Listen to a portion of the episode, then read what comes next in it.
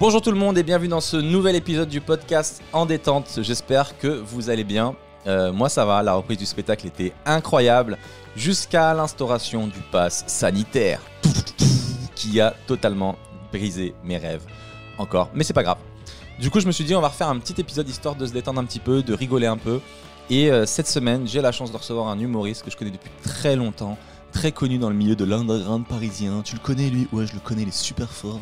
Euh, c'est quelqu'un de très lucide, de très efficace, de très drôle et un poil dépressif comme moi. C'est aussi pour ça que je l'adore.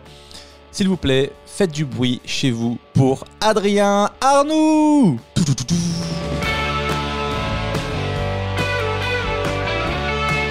Et bien c'est parti Adrien, merci d'être venu. Merci de m'avoir invité. Yes, je suis trop content de te recevoir parce que je te connais depuis longtemps et, euh, et je te kiffe en fait. J'ai l'impression qu'on est Oh. potes depuis le début Bah, cette aventure. Ouais, non, t'as raté la première année de stand-up.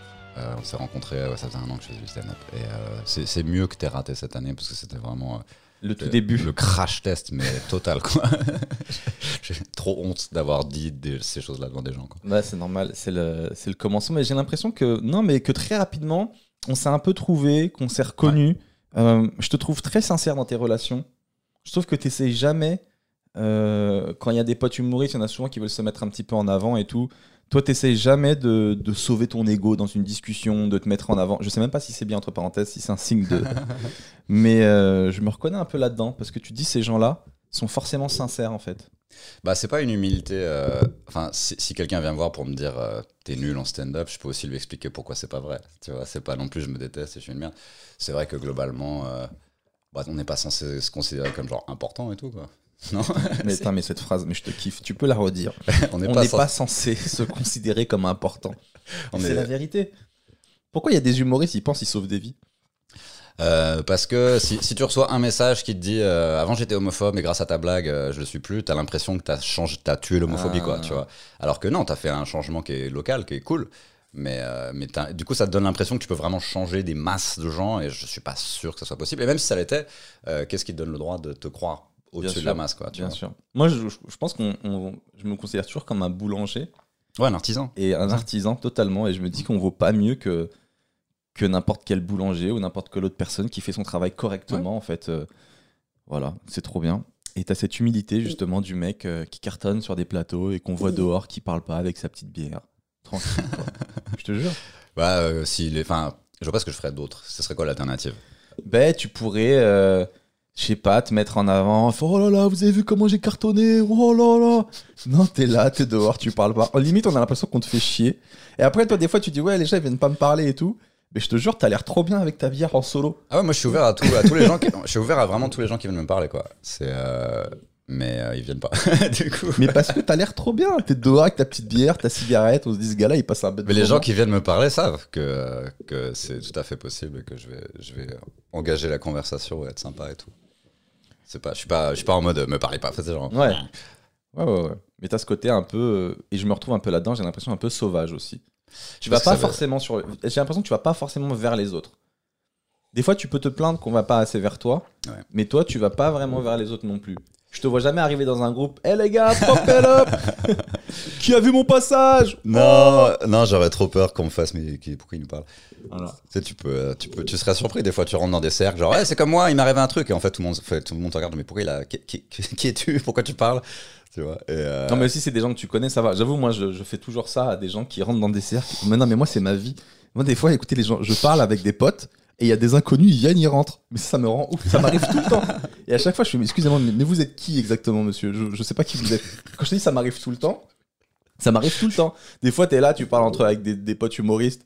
Ouais. Tu racontes un peu ta vie, tu dis ouais, bah là ça se passe bien, le spectacle, machin et tout. Euh, Je réfléchis avec la prod, on va peut-être faire, faire ci, faire ça et tout. Et t'as un gars, tu connais pas, il dit ouais, non, Seb, je pense que t'as raison, t'as raison de, de partir là-dessus et tout.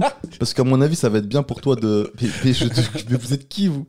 Je dis ça, et après le gars il dit non, parce qu'en fait, moi aussi je suis humoriste, je débute et tout. Ouais, c'est souvent ça. C'est souvent des open micers qui disent Oh, Seb Melia, vas-y, je vais, je vais graviter autour de lui, essayer de grappiller quelques conseils et, euh, et à un moment essayer de m'interjecter. C'est. euh, je sais pas si ça. Moi, j'avais. euh, quand j'ai commencé stand-up, je savais qu'il fallait que je ferme ma gueule et que je- que j'aille pas voir genre No Man Osni pour lui dire voilà ce que tu devrais dire à la place. Enfin, mais mais c'est une nature mais- aussi. Toi, c'est ta nature, j'ai l'impression. euh, bah, je savais aussi un peu dans quoi je me mettais. Quoi. Je savais que si tu commences à prendre ça un peu comme une sorte d'art martial, que si c'est ta première année, tu es censé, es censé fermer ta gueule. Et c'est juste le fait. En fait. Et euh, donc euh, voilà, après il y a des gens qui commencent, c'est tout de suite, et laisse-moi te dire euh, ce que j'en pense. De, et, et bon, c'est différentes personnes. C'est vrai que j'ai eu ce retour aussi. Je, je- je fais une scène il y a pas longtemps et j'étais pas ouf. Et j'en parle à un pote humoriste, je dis putain, j'étais pas ouf et tout. Il y a une meuf à la côté. Non, franchement, c'était bien Sem. hein. Parce que franchement, euh, elle me fait son retour. Non, le début, il fallait un peu plus refaire le début. mais après, je m'excuse. Ça manque un peu de transition, quoi. Mais, Mais euh, vous êtes qui exactement Non, mais j'étais là, j'étais là. Mais oui, mais c'est gentil, mais je vous connais pas, lui, c'est mon ami. Ouais, je suis un peu sauvage. J'ai écrit pour un gars, une fille en 2003. euh, je sais de quoi je parle. Et donc, toi, t'es toujours là, après ton petit plateau, ta petite bière. T'as essayé les jus de fruits déjà ou pas? Ouais, mais en fait, le, le jus de fruits, c'est aussi très sucré, donc c'est pas forcément le meilleur truc. L'eau, c'est bien. T'es vraiment en train de me vendre que l'alcool est mieux que les non, non, non, mais tant qu'à C'est faire. ce que t'essayes de me faire là Non, attends, mais tant qu'à faire, autant boire de l'eau, quoi. C'est ça. C'est, euh, je, préfère, je préférais l'eau au jus de fruits, je me sens moins lourd après. Euh, J'attends le moment où je te vois faire une scène et après boire ton petit verre d'eau après. non, mais ça peut devenir du coca zéro, ce qui est pas bien. C'est le- Il y aura des gens dans les commentaires qui vont dire que c'est l'aspartame et ça donne le cancer. Mais, euh, mais c'est peut-être mieux que l'alcool. Mieux que la bière. Tu bois de l'alcool depuis longtemps toi? Euh, ouais, j'ai commencé à 16 ans, je crois. Ah ouais? Mais euh, je veux vraiment que ce soit clair que là, en ce moment, et surtout en ce moment, et surtout depuis, euh, depuis la pandémie, puis même un petit peu avant, franchement, je bois pas tant que ça. C'est juste que pour les gens qui boivent jamais, bah, juste une bière, ça fait genre, wow, il a une bière. En vrai, euh, je bois vraiment, déjà, pff, ouais, peut-être en, en ce- en ce moment, vraiment deux, trois fois par semaine, deux, trois jours par semaine, et c'est vraiment Ça m'a l'air beaucoup déjà. deux trois bières et c'est tout quoi donc ça veut dire que non mais parce qu'à l'époque c'était vraiment tous les soirs et, euh, Mm. et c'était 4 5 6 bières 4, 5, 6 bières par soir? Ouais Ah et, ouais. et, euh, et ça le corps au bout d'un moment il dit bah tu, tu peux plus faire ça c'est pas Ouais. possible tu vois Avec un, euh, arrivé à un certain âge. mais non non moi je suis très dans la modération depuis un certain vraiment assez longtemps en fait parce que en gros j'ai fait n'importe quoi de genre on va dire 16 à 23 quoi et euh, ça a pas l'air ça finit ça veut dire que tu arrives jeune mais à 23 ans ça fait quand même 7 ans que tu te détruis et tu fais bon euh, bah je crois que j'ai fait un peu le tour Oui, je vois ce que tu veux dire.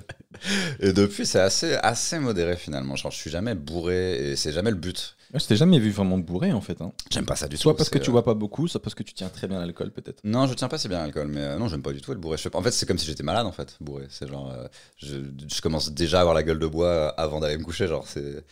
C'est, euh, En gros, tous les trucs qu'on dit sur euh, quand t'as 40 ans, les gueules de bois, elles durent longtemps et tu peux plus rien digérer. Moi, ça m'arrive à 23, 24, 25. Je Parce que j'avais fait trop de la merde. Et, euh, et du coup, non, non, je suis pas si destroy qu'on veut l'imaginer. Non, non, c'est vrai. À part ta petite bière, t'es plutôt, plutôt Regarde, je, sérieux. du, je bois du café là. Ton petit café, ouais. Sauf que à ta- tu vas attaquer ta deuxième tasse après. Je- non, là, je suis vraiment accro à la caféine pour le coup. Mais...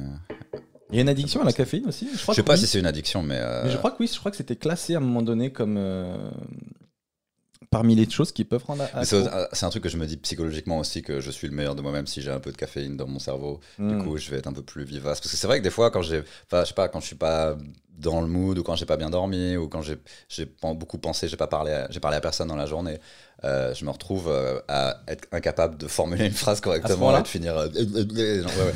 Et tu sais que moi, Euh. des fois, je, je vois personne dans la journée. Et, Et les gens, sur scène, je je monte sur scène et les gens ne savent pas que c'est les personnes à qui je parle de la journée. je dis, Ouais, putain, ouais. c'est abusé. S'ils savaient à quel point, heureusement qu'ils sont là, sinon je parle à personne. C'est la vie de l'humoriste, surtout euh, en tournée. Enfin, tous, tous les humoristes du monde vont te dire ça. T'es en tournée. Des fois, c'est clairement le public, c'est les premiers gens à qui t'as parlé de la journée. Et euh, tu sais, moi, après le confinement, je me suis rendu compte que ça faisait 8 mois que j'avais parlé que à mon épicier, à la meuf qui me vendait des clopes. Et franchement, c'était super chelou hein, de, de recommencer à parler à des gens. C'est la vie qu'on a choisie. Je, je suis toujours épaté. À chaque fois, j'oublie. Euh, mais là, avec le micro et tout, euh, c'est vrai que euh, je le réentends à quel point tu as Ouais. une voix, elle est incroyable. Merci. C'est-à-dire que normalement, là, tu te rends pas compte, mais tu as un boulevard de, de doublage qui pourrait te rendre millionnaire. Il faut être bon comédien pour être Tu doubleur. le- Tu peux faire des voix off quand t'es mauvais comédien. Euh, mais doublage, c'est. Tu sais, on, on te met dans une cabine et il y a un, un- un- un cartoon de la, avec un lapin qui fait Ah et tu dois, tu dois le doubler. Vas-y, t'es parti. Il faut trouver la voix, il faut le faire bien, il faut le jouer bien et tout. Moi, j'ai aucune expérience de- d'acting pour le coup, zéro. Ah, toi, tu doublerais un, acteur euh, très sérieux, euh, très vénère. euh, J'allais dire Denzel Washington. Je sais pas si tu peux, si tu peux doubler un Renoir. Aujourd'hui, on a- aujourd'hui, on n'a plus le droit. Mais je te verrais bien avec un truc. euh, Euh, Je te laisse 5 secondes pour lâcher cette femme. Ouais, tu sais que j'avais fait mon stage de première ou terminale de- à, à Dubbing Brothers à Plaine Saint-Denis, là où ils doublent quasiment tout. Et j'avais vu comment ils font. Et ouais, t'as t'as le texte qui était à l'époque écrit à la main, Ouais. qui passe, il y a une ligne, Ouais. et quand la ligne arrive. Et puis des fois, c'est des films où, euh, genre, pendant que j'y étais, ils faisaient Le Seigneur des Anneaux avant que ça sorte, et c'était tellement top secret qu'il y avait un gros carré noir au milieu de l'écran. et du coup, ils devaient essayer de juste se débrouiller avec euh, les, les mots qui passaient comme ça, et, euh, et un carré Ah, noir. ils voyaient même pas le film, les doubleurs? Bah de peur que euh, que quelqu'un qui rentre dans le studio le film avec euh, je sais pas avec quoi il aurait pu le filmer à l'époque mais euh, un, un vieux un portable ou un Ça va être horrible de doubler sans voir le film parce que tu sais même pas quelle intention donner. Tu peux pas voir le visage de, de l'acteur. ouais moi j'ai j'ai vraiment du mal avec le doublage de toute façon je trouve que c'est toujours très mal joué des fois tu vois sur scène Non, il y a des VF, elles sont bien. bah pff, Il y a des VF. Euh, Dr House, Dexter. Non Franchement, Dr House, elle a doublé. Non, mais la VF a été trop bien. Mais je sais pas parce qu'en fait moi le- dès que j'ai compris euh, comme mon père il m'a expliqué quand j'étais petit que tu vois en VO c'est les vraies voix des acteurs et moi j'avais pas compris qu'il y avait un gars qui parlait par-dessus Bruce Willis qui s'appelait Patrick, qui s'appelle Patrick et qui est, euh, qui est intermittent du spectacle euh, qui- est en fait à la plaine Saint-Denis en train de faire ah il piquillait pauvre con? C'est nul pauvre con ça c'est les insultes les insultes françaises genre espèce de fumier t'es vraiment qu'une enflure et derrière c'est yeah, motherfucker C'est trop mal traduit il y a, y a plus le tu vois il y a plus le swag Des fois, je suis très vénère quand ils traduisent pas vraiment les choses. Mais je te dis non, moi je Espèce des- de raclure de bidet, le mec a dit euh, ça. Mais des fois, bien. ils arrivent à bien capter l'énergie de l'acteur. Mais des fois, j'avoue, c'est mal traduit. Je sais plus il y a quoi, mais. Non, je me souviens que le mec qui doublait Harrison Ford, il était crédible, la voix était crédible, tu vois. euh, Mais ouais, moi, en fait, je, je- dès que j'ai compris, euh, ah, mais là, les acteurs, ils parlent, donc je veux entendre comment ils parlent. Et puis après, tu vois, les, c'est écrit ce qu'il a dit, et tu lis. Et en fait, c'est juste une gymnastique euh, à, à s'habituer. à- Tu regardes l'écran, tu regardes ça, hein, hein, et puis au bout d'un moment, tu t'en rends plus compte. Un jour, t'es bilingue et tu te rends même pas compte. Et tout le monde te déteste. Ce qui me rend ouf, c'est que tout le monde te déteste. C'est vrai, il faut dire, faut dire aux gens que Adrien parle très bien anglais. Et du coup, il a ce, ce truc qu'ont les, euh, les, les Français qui parlent bien anglais, c'est qu'on a l'impression qu'ils se la racontent. Ouais, parce que t'es pas censé faire quelque chose de bien. T'es Non, censé mais tu te la racontes. Mets un petit accent français. Là, tu te la... Là, t'as pas d'accent, t'as rien, genre t'es bilingue. Moi, je croyais que c'est comme ça qu'on apprenait. Genre, non tu, tu te la racontes, mets un accent français, mais fais une erreur au moins. Fais une erreur de grammaire, fais un truc. Là, t'es là, t'es parfaitement intelligible et tout. Imagine un gars, il fait des super-héros, il fait Ah, mais tu les rates, tu les rates. Il y en a aucun, tu rates, et tu tombes par terre. Rate un peu plus tes trucs. Non, c'est pas ça. Parce que les sauts parios, c'est international. Alors que là, tu fais un truc d'un autre pays, tu le fais trop bien. Mais non, parce que Même nous, les en France, Américains, ils disent que t'as pas d'accent. Oui, soit, mais euh, après en France, on comprend pas que dans tout le reste de l'Europe et voire euh, ailleurs qu'en Europe, euh, les gens parlent très en Allemagne, en Suède, en Belgique. C'est vrai qu'on est les pires. Les gens, ils sont bilingues, quoi. On est les pires. Euh, c'est principalement les pays un peu plus latins comme ouais, Oh France, Italie, Espagne, Portugal. Il me semble qu'ils sont un peu moins en mode anglophone. Mais ça se trouve, je crois qu'on est vraiment les plus nuls, la France, au niveau de l'anglophonie. C'est connu, hein, je Les crois. Suisses, tu vois, les, les Suisses, euh, tu sais, euh, que ce soit, euh, enfin, je sais pas, Charles, Thomas, ils parlent anglais. Eux aussi, on dirait qu'ils se qu'ils se la pètent, mais en fait, non, c'est juste que en- à l'école, en France, quand tu parles anglais avec un accent, on te regarde, on fait, ah, ils se la pètent. Donc c'est la pression sociale d'être nul. C'est vrai. et, et- En Angleterre, ils sont super forts hein, en Angleterre, de. pour parler anglais. Oh, pourquoi Je suis désolé. Pourquoi- Je suis désolé. Tu sais très bien que je suis bête. En plus, je vais jamais. pre- Je suis nul en impro. donc je vais faire. Euh, quoi? De quoi- euh, T'as dit quoi? Ah, Je tente des blagues. Écoute, qu'est-ce que je te dis? Parce qu'en plus, des fois, je, je suis très nul en compréhension des choses, des fois. donc Ah, je- mais tu me parles à moi. Ça se trouve, il disait un truc sérieux. Mais moi, je suis le roi du premier degré. Récemment, on On peut m'a faire croire n'importe quoi. moi. récemment, on m'a reproché, mais je pense que c'est parce que je suis légèrement autiste, on m'a reproché euh, d'être trop premier degré dans les choses. Et c'est vraiment dans ma nature. Ouais. Et on m'a dit, Seb, c'est pas normal, t'es humoriste, tu devrais comprendre le second degré. Euh, et c'est vrai que des fois, je, je- je prends tout au premier degré. Mais c'est pas, pour moi, c'est pas mal. Je veux dire, euh, je fais rien, c'est juste ma nature, mais je fais rien de mal, je fais du mal à personne. C'est juste que des fois, j'ai du mal à comprendre. Donc je. Bah, le second degré, la bandose, en fait, ce qu'on appelle le second degré, ça existe dans aucun autre pays. Personne dit second level. Ça existe. Non, mais il doit y avoir un segundo. mot. Euh, en fait, c'est, euh, Second ça s'appelle du sarcasme. Second degré. Ça s'appelle du sarcasme. L'ironie, c'est un peu différent. Euh, le sarcasme, c'est ça. C'est euh, on dit un truc et c'est pas ça. Et quand tu te fais, et quand on dit, bah, et moi, j'aime aussi, j'ai du mal avec ça parce qu'en gros, on dit un truc et après on te fait, euh, non, c'est pas ça. T'y as cru, hein Et je fais, bah oui, parce que tu me l'as dit. du coup, Parce que j'ai pas de raison de. t'y as trop cru, hein Bah oui, parce que tu m'as dit le truc et du coup, bah j'ai cru. c'est pas ça, c'est normal. Après, tu passes pour un con. Ou alors, tu peux faire ça, mais dans ce cas-là, tu montres clairement que c'est pas possible que ce soit vrai. Tu vois, si pas. Moi, je comprends. En fait, ce que je comprends pas, des fois, c'est le second degré qui est un peu. qui est possible, en fait, qui est crédible. Tu vois, si tu me dis, euh, ouais, t'inquiète, bah, je vais sauter de la fenêtre, bon, bah là, je sais que tu le feras pas. Mais si tu me dis un truc où euh, c'est possible. Par il y a pas longtemps, je donne un exemple précis, parce que là, je, je- vois l'exemple. Il y a un humoriste, il me dit, ouais, eh, Seb, ça remplit bien en ce moment. Et il dit, ouais, ouais. Il me dit, t'inquiète pas, moi aussi, je suis derrière toi, mon gars. Moi aussi, je vais, je vais, je vais, je vais remplir aussi bien que toi ton, mon spectacle. T'inquiète pas, je suis juste derrière toi, tu vas voir. Je suis derrière, derrière tes fesses, mon gars. Et du coup, je dis, bah, ok, écoute, moi, je suis pas trop dans la concurrence, mais si t'as besoin de ça pour avancer, euh, très bien. Et après, il me dit, et tu y as cru en plus? Ben ouais. Il me dit, ben, bien sûr que je rigole, je suis pas comme ça. Eh, mais toi, tu comprends pas le second degré. Et moi, je dis, bah non, parce qu'en fait, il y a vraiment des humoristes qui pensent comme ça. Il y a vraiment des gens qui m'ont déjà. euh, qui ont déjà été en concurrence, qui m'ont déjà vraiment parlé comme as. Donc Ouais. pour moi, c'était possible que tu me dises ça, tu vois. Oui, il y a des gens qui sont Euh, sérieux quand ils disent ça parce qu'ils fantasment un peu ça comme le rap game. euh, Et c'est- voilà, donc lui, il rigolait sur le moment, mais moi, je l'ai vraiment pris au premier degré. Il me dit, putain, mais toi, tu comprends pas le, premier, le second degré, quoi. Eh, mais c'est grave, pour un humoriste, c'est super grave.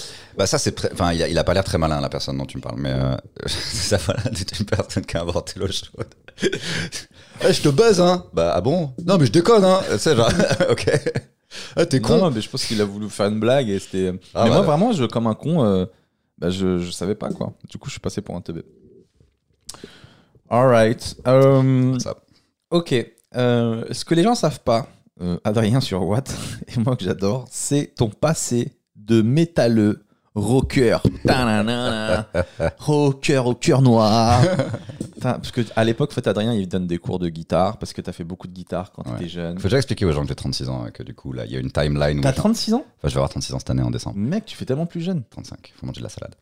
Et euh, de la je sais pas quoi dire à chaque fois. Faut manger de la salade. Euh, Ce, ce serait ça, n'importe quoi. Si t'as un conseil, Elsie à donner aux gens. c'est littéralement si tu montrais les sacs de salade que j'ai ingérés dans ma vie. C'est Enfin, vrai vraiment, euh, je crois que c'est ça Mec, qui m'a T'es un sauvé. putain d'herbivore, quoi. T'es un putain. Dans l'évolution, on va montrer le brachiosaure. Ouais. Adrien Arnaud. Non parce que du coup ça- fait beaucoup de mal aux forêts françaises. je dis ça pour prévenir les gens que euh, là on parle de il y a 15 ans presque, tu vois. Putain, mais je réalise pas euh, à quel point t'as le même âge que Wam. Mais euh, Parce que je suis beaucoup moins mature, c'est ça que tu veux non, aucun cheveu blanc. Ah mais ça je suis très surpris parce que je vois euh, blanc. les poils de Chavannes ils commencent à avoir des cheveux blancs aussi. Mais toi. la, vie ne t'a fait aucun coup. La vie ne t'a pas fait de coup dur. il, y a très peu, il y a très peu de stress. T'as traversé aucune rupture, il a rien, aucune déception amoureuse. Non, c'est pour ça que j'ai arrêté. Je crois que c'est ça. Non, Pas je- une ride, pas un cheveu blanc. non, j'ai des rides quand même, faut pas déconner. Mais, euh, mais euh, non, les cheveux blancs, je sais pas pourquoi. Euh, J'aimerais bien en plus, ça me dérange. Ça ne, ne vieillit pas, le gars. Peut-être qu'on finira enfin par me prendre au sérieux si j'avais les cheveux blancs quand je parle. Mais... J'ai l'impression qu'il n'y a que ta voix qui vieillit. Euh, Tu non, en fait, tu sais, 1000 ans. euh, et même euh, parce que je suis un, je suis un gros fumeur techniquement, un paquet par jour, tu vois, mais Un paquet par jour Ouais, mais, Ah, mais en fait, j'avais, j'avais, j'ai cette voix-là depuis que j'ai genre, depuis que j'ai mué quoi, littéralement genre à 12 ans. Et c'était un problème genre en cours. Genre j'arrivais en retard, je disais bonjour et tout le monde, et tout le monde était mort de rire. Genre c'était mes premiers, euh, premiers cartons quoi, tu vois. Et donc ouais, euh, j'étais rocker euh, en 2000. euh, entre deux- en, en gros, j'étais dans des, j'ai joué dans des groupes de musique de 2001 à 2012. Voilà, c'est ça la taille. T'étais quoi? Tu faisais de la guitare?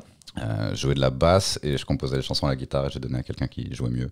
Comme ça, je pouvais sauter partout sur scène et, parce que la basse, on s'en fout. Et surtout dans ce style de musique. Et, et du coup, voilà, j'ai fait ça et ça, ça fait, ouais. J'ai eu différentes positions dans une dizaine de groupes, on va dire. Donc pas ton- tous duré longtemps. Ton rêve de base, c'était pas l'humour en fait, c'était de devenir un. Alors, un- pas du tout. Si, alors en vrai, en vrai, ce qui s'est vraiment passé quand j'avais euh, 11-12 ans, j'étais fan de Rire et Chanson. Enfin, j'écoutais vraiment ça tout le temps. Fan de rire et chanson. Et du coup, j'écoutais euh, bah, ce, qui, ce, qui était, enfin, ce qui marchait à l'époque, c'était vraiment les années 90, quoi. Alors 95, donc t'avais ouais, Bigard, Danny Boone, enfin, Ouais. Palmade et compagnie, quoi. Euh, et ensuite, quand je suis devenu ado, ça m'a un peu moins intéressé. Et, euh, et j'ai commencé à m'intéresser plus au cinéma, à la musique. Et, euh, et c'est, mais au début, quand j'avais 12 ans, je m'étais dit, ouais, ça pourrait être cool d'être humoriste. Et ensuite, c'est un rêve qui m'a, qui est qui parti. est complètement parti pendant genre 10 ans, quoi.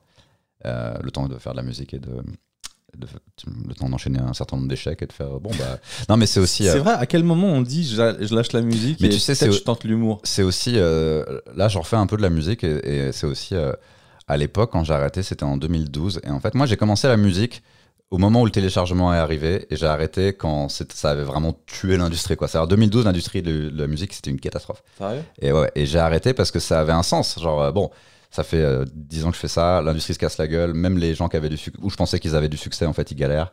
Euh, et, euh, et du coup, je et quand, comme j'avais découvert le stand-up et que j'avais vu qu'il y avait de la place en France, je me suis dit, quoi, on va tenter ça. Parce que c'était soit ça, soit je me rangeais genre en mode, bah vas-y, on fait des études et on travaille dans un bureau, quoi. Et le Ouais. stand-up, ça t'avait toujours, c'était dans un coin de ta tête, quoi. Euh, bah, à un moment, je me suis rendu compte que ça combinait plusieurs choses que je savais déjà un peu faire. Genre, j'avais déjà été sur scène, j'avais déjà écrit des blagues. Euh, donc je m'étais T'avais dit- déjà écrit des blagues? Bah, j'écrivais déjà les trucs marrants, enfin, genre c'était un truc que j'aimais bien faire, quoi, tu vois. Et, euh, et euh, du coup, je me suis dit, bah vas-y, on, on va tenter. Juste, c'était quoi tes noms de groupe? Suis sûr que ça doit être trop drôle. Euh, en fait, c'est pas des noms si embarrassants que ça. C'est plus les groupes qui étaient embarrassants. Enfin, en fait, les, les trucs le plus embarrassant dans ces groupes, c'était les, souvent les, soit la voix, juste la voix, soit les paroles, tu vois. Euh, la musique en soi, même elle n'était pas toujours bien enregistrée dans tous les groupes, mais globalement, c'était pas inintéressant. Et en live, il y avait, la plupart des groupes étaient intéressants à regarder, tu vois. Euh, Ce qui tu m'as dit, c'était la voix ou les paroles. les paroles, bah, c'est-à-dire, par exemple, il y avait un groupe, c'était un peu comme Kyo, mais en métal. Et du coup, ça sonnait chelou parce que c'est du français, quoi. On, on s'était dit, ouais, à l'époque, c'était encore tu sais, les quotas, il faut chanter en français et tout. Je crois que ça, ça existe encore. Moi, j'ai pas la référence de Kyo, je connais pas trop. C'est quoi comme genre de paroles J'ai longtemps parcouru son corps. Tu connais cette chanson ou pas? Ce genre de truc. En fait, c'est des. Et, et c'est ça, et limite un peu euh, le sketch des inconnus, genre Tranxen 200. Euh, euh, en gros, j'avais un groupe qui s'appelait Oja, où c'était. euh, Oja, ok. C'était genre euh, du métal, mais chanté en français et euh, un peu en mode euh, métal variette chelou. Et euh, les paroles, les paroles, ça oscillait entre Kyo et genre euh, et vice versa. Tu vois, c'était vraiment, c'était vraiment ça. Et vice versa. Et, euh, mais à l'époque, c'était un peu la mode, ce genre de style de musique qu'on faisait. Donc, du coup, on a eu quelques articles dans, dans, dans de la presse. Et on a eu, euh, une fois, on a, on a joué au Zénith en première partie d'un groupe qui s'appelait Playmo à l'époque. Un- Ah, donc on est monté un peu haut quand même. Bon, on est- c'est le maximum qu'on a fait. Et puis, on a jamais. on- mais en fait, j'ai jamais gagné de l'argent avec la musique en jouant dans des groupes. Euh, c'est aussi un- une des raisons qui m'ont fait arrêter. Au bout d'un moment, c'est que attends, on me paye pas. et, et si j'avais demandé de l'argent pour jouer au Zénith, on ils auraient pris un autre groupe, tu vois. Putain, t'as joué au Zénith gratuit. J'avais mecs, j'avais ils 20 ans, hein. j'étais bête. Bah, en même temps, ouais. Et t'as quoi d'autre comme nom de groupe alors? T'as Oja? Euh, Il y en a, vra- il y en a pas vraiment qui étaient embarrassants des noms de groupe, honnêtement. On se prenait toujours un peu la tête. Euh, il y en avait un qui s'appelait Dead Sea Lions, Dead Sea Dernier. Lions. comme les lions de la mer morte. Et euh, ça, c'est le dernier groupe dans lequel j'étais vraiment. Ça, c'était ok. C'était pas. Entre parenthèses, ce nom il est assez stylé en vrai. On a- Tu sais qu'on a, on avait mis trois jours à le trouver avec un tableau avec 100 noms. Et on, avait, on avait barré plein de noms. Ah, c'est ouf. On essayait de voter. C'est hyper dur de trouver un nom de groupe. Ils, ont tout- ils sont tous pris déjà, plus ou moins. Et euh, des fois maintenant sur Spotify, tu as le nom du pays à côté du nom du groupe parce que sinon il y en a un dans Ah. chaque pays à ce stade. C'est Dead Sea Lion, France. Dead Non, non, Sea euh, Lion. Et nous, justement, il n'y Lion. avait pas d'autres. On avait trouvé un nom qui était euh, pas Google. Enfin, oui, a- quand, quand on tapait sur Google, il y avait juste des lions de, des lions de mer morts.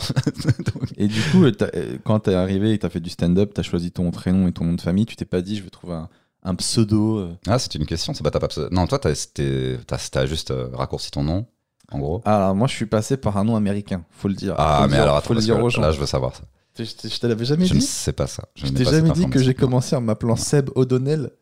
O'Dowell. T'es sérieux? O'Dowell.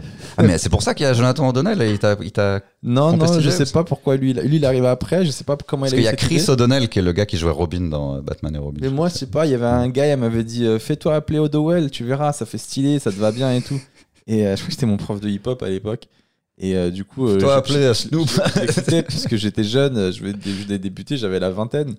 Du coup, j'ai fait O'Dowell pendant genre. euh, Ah, mais c'est pas, il t'appelait pas l'américain. Tu m'avais dit, il y avait des gens qui t'appelaient, ouais, c'est l'américain. Et tu comprenais Des pas fois, on pourquoi. me disait, ouais, l'américain, c'est vrai en plus, c'est l'américain. Et euh, je sais même plus pourquoi à l'époque. Mais ouais, je sais que ça m'a, ça m'a duré même pas un an. Et très rapidement, euh, je sais pas, j'aimais pas ce truc-là. Je me dis, c'est pas moi. Je sais pas, très rapidement, je me dis, c'est pas moi. Ça n'a aucun sens. Déjà, moi, j'aimais bien l'idée de traîner le nom de mes grands-parents dans la boue en parlant de ma teub. Ça m'amuse d'imaginer mon grand-père euh, avec son nom de famille et, il regarde la vidéo sur YouTube et je sais qu'il aime pas trop ce que je fais et ça m'amuse. Sérieux? Ah, c'est juste pour faire chier les gens. Non, non. C'est aussi parce que euh, j'aurais pas pu vivre avec moi-même avec un pseudo. Enfin, ça, ça aurait pas de sens. Et Mais c'est euh, ça, tu te regardes. Moi, surtout que ça dépend quel stand-up tu fais. Tu fais un stand-up où t'es sincère, tu rentres chez toi, tu, tu finis, tu dis merci, c'était Seb O'Dowell, c'est mort. Après, Écoutez tu vois, vie. euh, Verino, ça sonne mieux que Olivier Balestriero, mais peut-être parce qu'on est habitué. euh, mais Peut-être qu'il a choisi Verino parce que vous voulez pas qu'on sache son vrai nom et que tu viens de lâcher son vrai nom. Ah putain, bah tu le couperas, tu, tu pourras biper, ça fera un mystère. Je crois que c'est sur Wikipédia, hein, mais euh, je sais pas, je vérifierai. euh, Mais moi, j'aime, moi, à titre perso, c'est je- parce qu'on a un nom de marque aussi, donc peut-être que c'est bien de trouver un pseudo, tu vois. à titre perso, moi, je préférais le vrai nom d'Olivier. Euh, je trouve que peu importe son nom, je, suis très fier de, de- de porter mon nom.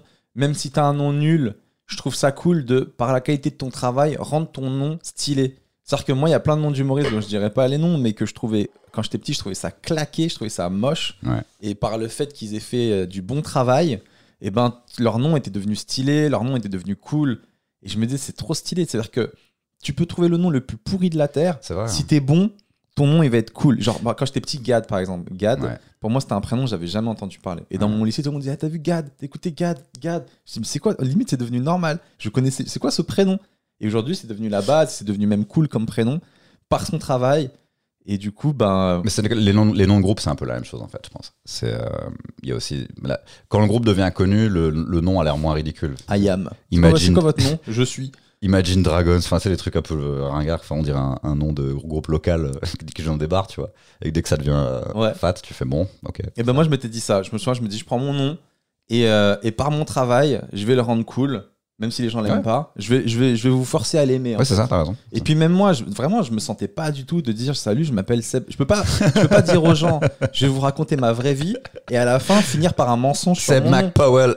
Seb O'Dowell. Je dis mais ça n'a aucun En sens. plus, ça veut dire quoi? T'es irlandais en plus, parce que c'est même pas américain, O'Dowell. Je sais pas pourquoi le gars c'est ça. C'était un O avec un, avec un tiret et, euh, et c'est- des noms qu'on ident- qu'on on identifie comme américains parce que euh, c'est des noms d'immigrés irlandais euh, qui sont installés aux États-Unis. Chris O'Donnell. euh, franchement euh, le.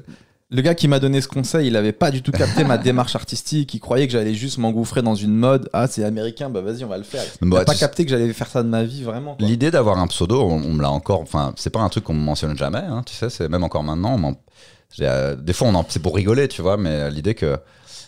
À une époque, je travaillais, je travaillais avec une personne qui, à force qu'on m'appelle Arnaud, commençait à se dire peut-être que du coup, on va t'appeler Arnaud, tu vois, euh, parce que ce serait plus simple si c'est le nom que les gens retiennent. Je fais non, ils vont apprendre mon prénom parce que c'est pas poli. Bah oui. bah oui. En plus, ça n'arrivait pas avant le, avant le stand-up. Personne m'appelait Arnaud. Les gens savaient, soit, soit ils savaient pas mon nom, soit ils le connaissaient. Mais euh, c'est vraiment le truc qui a commencé avec le stand-up. C'est les gens qui m'appellent Arnaud. Eh, Arnaud. Et je suis censé rien dire parce qu'à chaque fois que je dis ah non, c'est Adrien, limite ils me regardent genre ah monsieur veut qu'on l'appelle par son vrai nom alors donc, tu fais ta diva quoi. Ouais, putain. Je fais ouais mais je m'appelle pas comme ça. Je m'appelle pas Arnaud. Et maintenant quand j'entends Arnaud, non, je me retourne. Tellement j'ai l'habitude quoi. Ah, mec, tu devrais même pas. Je reviens sur euh, la musique. Tu m'as dit, euh, j'ai envie de démystifier la vie de rocker. Parce que souvent, on imagine que c'est une vie euh, assez stylée, de, avec les groupies, machin et tout. Et en fait, euh, Mais ça, c'est si t'es signé dans un- une major et que tu vends des disques. Là, c'est Ouais. possible parce que t'as du budget. Ouais. Euh, si t'es pas signé, bah, t'es un groupe local. euh, Non, t'es une merde. Tu vas répéter à la Bibliothèque François Mitterrand euh, avec un ampli où il y a des, des motifs militaires dessus qui sonnent comme de la merde. Après, tu joues devant des gens qui sont principalement tes potes et les gens qui savaient pas quoi faire là. Il y a toujours un gars qui, qui est trop vieux, qui est là, qui est bourré, qui danse au qui milieu. est trop vieux. Euh, les meufs, euh, bah non, parce que les meufs, elles kiffent quelque chose qui marche et qui a du succès.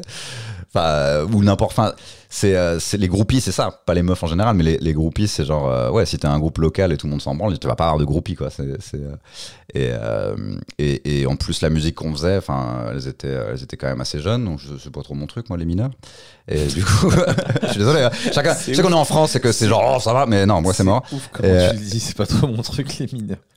Euh, C'est qu'on est en France, je peux parler de C'est controversé, tu regardes sur internet les commentaires des gens qui se sont chopés pour ça, euh, c'est tout le monde n'est pas d'accord. Hein. Ah oui, mais attends, là, enfin, bref. Euh, et du coup, euh, non, c'est non, tu bois des, des vieilles Heineken en bord, sur des aires d'autoroute. c'est ça en fait la vie de rocker. Ah, ça me va pas du Tu dors à 15 dans une formule, dans un- un- une chambre de Formule 1 avec au, fond du couloir, il y a un gars, il marche comme ça en mode, on me souviens-toi l'été dernier, on dirait il a un crochet. Et, euh, Mais tu m'as aussi dit, j'ai croisé des gens qui devraient aller en prison. Parce que euh, on fréquente, bah, nous on était, un, on était des, des petits jeunes et on avait genre 18-19 ans et on n'était pas assez pro et on, on- on était des groupes euh, qui auraient jamais pu être signés donc on n'était pas vraiment euh, dans le business de la musique, tu vois.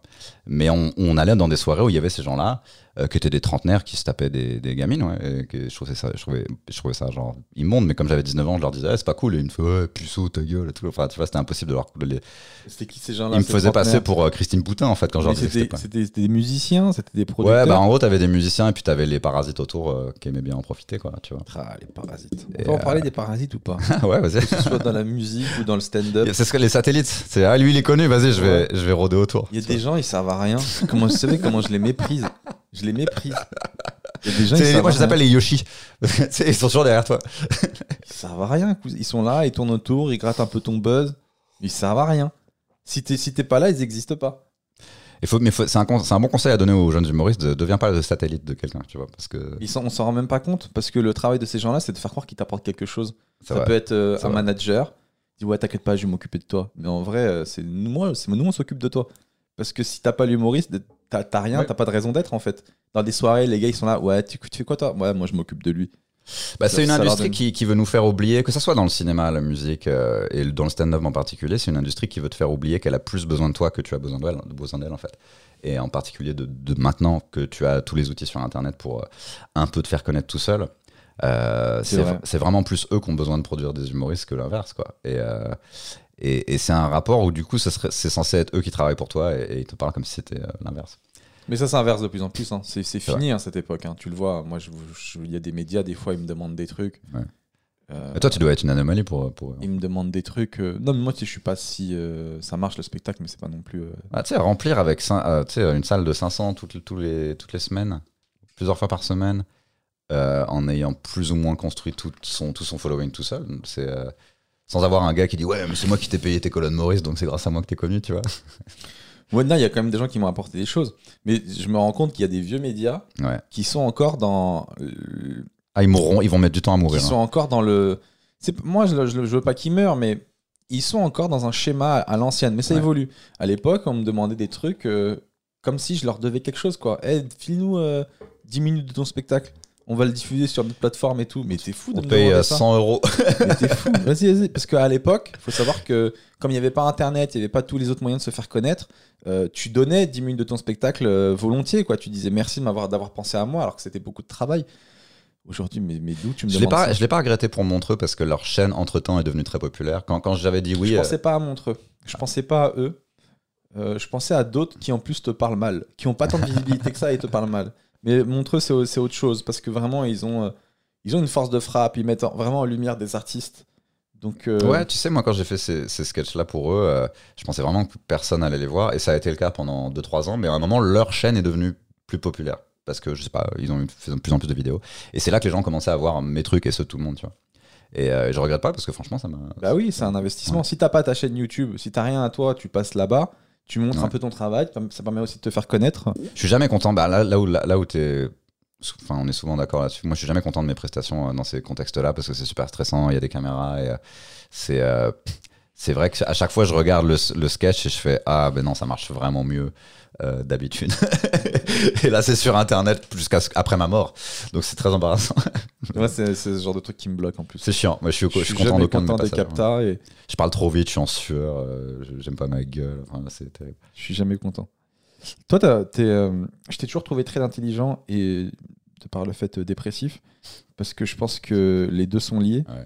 Et, euh, et quand- en fait, quand je, quand je t'ai parlé la dernière fois, tu m'as dit que tu as quand même passé ton bac à 16 ans et demi. Bah, c'est l'année de mes Mais- 17 ans, donc c'est- il y a quand même pas mal de gens qui ont sauté une classe. T'es un putain de surdoué, je le savais depuis le début. Bah, tu sais, le truc, c'est que c'est des notions assez compliquées. euh, J'ai l'impression que dans les années. euh, moi, c'était fin années 80, genre 89, moi, c'était une classe. euh, ou 90, genre j'avais 4-5 ans. Et c'était parce que. Je crois que ça se faisait beaucoup à l'époque. Je sais pas si ça se fait encore beaucoup maintenant. Euh, mais en gros, euh, je me souviens que. Il y avait une période, genre dernière maternelle ou avant-dernière maternelle, où je, faisais tous les exercices plus vite que les autres. Et à un moment, euh, la prof, je l'ai vu aller voir ma mère et parler. Et après, ils ont, et après, il y a eu des discussions pendant longtemps, genre qu'est-ce qu'on fait avec lui, où est-ce qu'on le met? Tout ça parce qu'en gros, je savais un peu lire avant tout le monde. hein, Mais qu'est-ce que tu peux. Enfin, c'est dur d'évaluer l'intellect de quelqu'un à 5 ans, quoi. Parce que c'est l'âge que j'avais à l'époque, quand on m'a fait sauter une classe. Ouais, je pense que tu peux voir déjà hein, que par rapport aux autres, que le cerveau il se développe plus vite, etc. Parce qu'il y a- il y a aussi, sur certains aspects, euh, je suis, peut être, on peut se demander des fois si je suis pas un peu teubé, quoi. Tu vois, genre. euh, tu me vois ranger un sac ou y a des- sur mes sur mes premiers carnets euh, de CP il y avait quand après que j'ai sauté une classe il y avait écrit des difficultés d'ordre matériel Et, ça, et c'est en fait j'ai encore ce problème là mais c'est maintenant parce que t'es autiste en vrai. je stresse avec ah mes poches il me manque une clé Mais machin oui. c'est toujours un cauchemar quoi Mais pareil, mais c'est parce que t'es autiste, c'est-à-dire que tu t'es intelligent sur des endroits et en même temps t'as des putains de tocs sur d'autres machins. Il faut que tout soit bien ordonné. puis j'ai des lacunes, lacunes genre euh, une fois j'ai dû planter une tente et on m'a regardé genre enfin